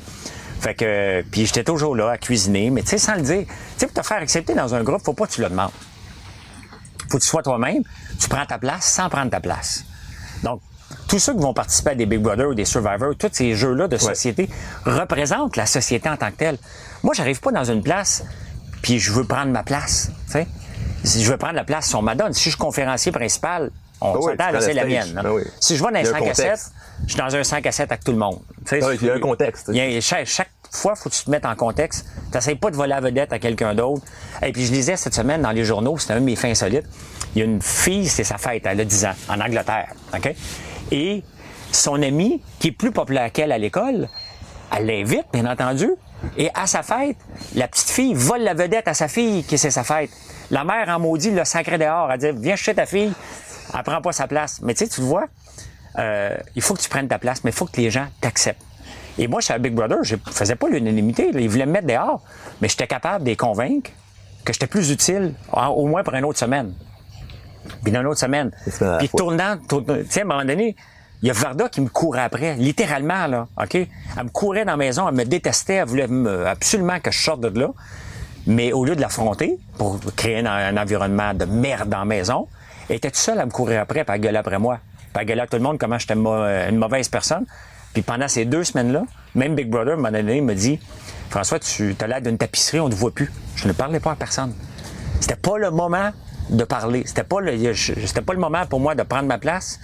J'avais une louve qui me courait après pour att- euh, dès que je parlais à quelqu'un, elle s'en servait contre moi. Donc, faut que tu regardes Tu ça. tu comprends un peu le comportement humain, donc que tu savais le timing de quand est-ce t'exprimer sur certaines affaires. Oui, là, c'était pas le temps. Là, là, de- c'était le temps de, regarde, elle veut gagner cette bataille-là. Je peux pas lui donner de la, de la viande. Faut que je me retire dans mes terres. Je vais m'entraîner. Je affaires. m'imposerai pas. Si vous avez besoin de moi en cuisine, je vais être là. Mais je demanderai pas, hey, on fait super ensemble. C'était pas moi qui faisais ça alors que je l'ai toujours fait. Là, pendant ce temps-là, j'ai dit, OK, parfait. Je vais laisser ce moment-là où l'ennemi est trop fort.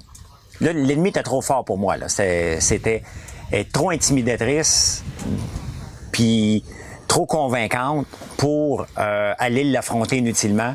Et je savais que la bataille d'aller s'asseoir avec elle pour parler ne donnait rien. Fait que là, tu abandonnes le projet complètement. T'es mort. Si je sortais, je sortais, mais je voulais pas embarquer dans la confrontation inutile parce que je la contrôlais pas, cette, euh, cette confrontation-là. Il n'y avait pas de potentiel que je puisse la gagner. Elle était perdue d'avance. J'avais un troupeau contre moi et pourtant, j'ai réussi à passer au travers de ça, en faufiler d'une journée à l'autre, d'analyser le comportement humain. Tu sais, Big Brother, c'est le comportement humain. Tout à fait, tout à fait. À quel moment que tu peux convaincre quelqu'un qui était utile alors qu'il devrait te mettre dehors? Il aurait dû me mettre dehors en partant, là. mais il pouvait pas, j'ai gagné. Et après ça, comment j'ai réussi? Ben, comme dans, souvent dans n'importe... euh, euh, j'ai réussi parce que j'étais utile, Ouais. tout simplement. Donc, pourquoi mettre quelqu'un d'utile qui est pas une menace, qui n'ira pas gagner à la fin de toute façon? Ce que je leur avais dit en partant. Moi, en partant, je leur avais dit, je sais que vous ne me voulez pas ici, OK? Et vous voulez pas qu'un riche gagne, puis le Québec ne veut pas que je gagne. Si je gagne, mon entreprise est en danger. J'ai beurré plus épais, Ah ouais, là. ouais, ouais. OK? Puis il y a une seule personne qui m'a pas cru, c'est Jean Thomas. il est venu me voir après puis il dit ton speech de merde là, OK J'y crois pas, mon ami. Il dit j'y crois pas ton speech de merde, c'est un speech pour t'enlever de la pression. Ouais. Fait que j'ai dit garde, utilisez-moi, puis quand vous avez plus besoin de moi, vous me mettrez dehors. Mais je vais- me suis faufouillé jusqu'à la fin sans être mis en danger une seule fois. Donc, euh, mais j'étais utile, j'étais pas désagréable. Au contraire, on faisait des beaux défis, on faisait de la bonne bouffe, on s'amusait beaucoup. Puis j'ai jamais été désagréable une seule minute dans la maison. Jamais, jamais. Puis il m'a dit, t'as pas été désagréable, t'as pas été désagréable une minute euh, durant notre entrevue. Puis euh, je te remercie beaucoup Merci, pour Charles. tous les partages Merci. que t'as faits. Mais Je pense que les gens qui vont qui vont écouter vont voir peut-être autre chose de qu'on ne savait pas euh, sur toi. Puis euh, on, on pourrait, je pense, parler encore et encore et encore. Puis ce qu'on fera, on fera une autre entrevue. Euh, Mais la question qui tue, toi, en ce moment, t'as-tu la chair de poule? Euh, il fait froid un peu. Il fait froid un peu. il vente, on, on était supposé aller Oh, le sur vent l'eau. vient puis il part. Ouais, on était supposé aller sur l'eau. On s'est dit, on va rester quai parce qu'il y a un peu trop de vent, mais ouais, je, vais- je vais me mettre une veste tantôt. Bref, je me mettre encore plus aux douches froides. Je l'ai fait pendant, pendant euh, quelques temps, mais après, je m'y remette. Peut-être que ça m'aiderait euh, par rapport à ça. C'est- c'est tout un défi et c'est un grand euh, contrôle de soi. Ouais, ouais, ouais. Je pense que c'est- ça qu'il faut retenir des douches froides ou des bains glacés comme je prenais dans mon étang. Euh, c'est regarde, là, là, je vais passer une minute pour moi. Il n'y aura rien d'autre qui va exister parce que t'es en, en état de survie. Exact. Et ça, cette minute-là, est précieuse dans une journée. Tout à fait. Tout à fait. Merci, François. Merci, Charles.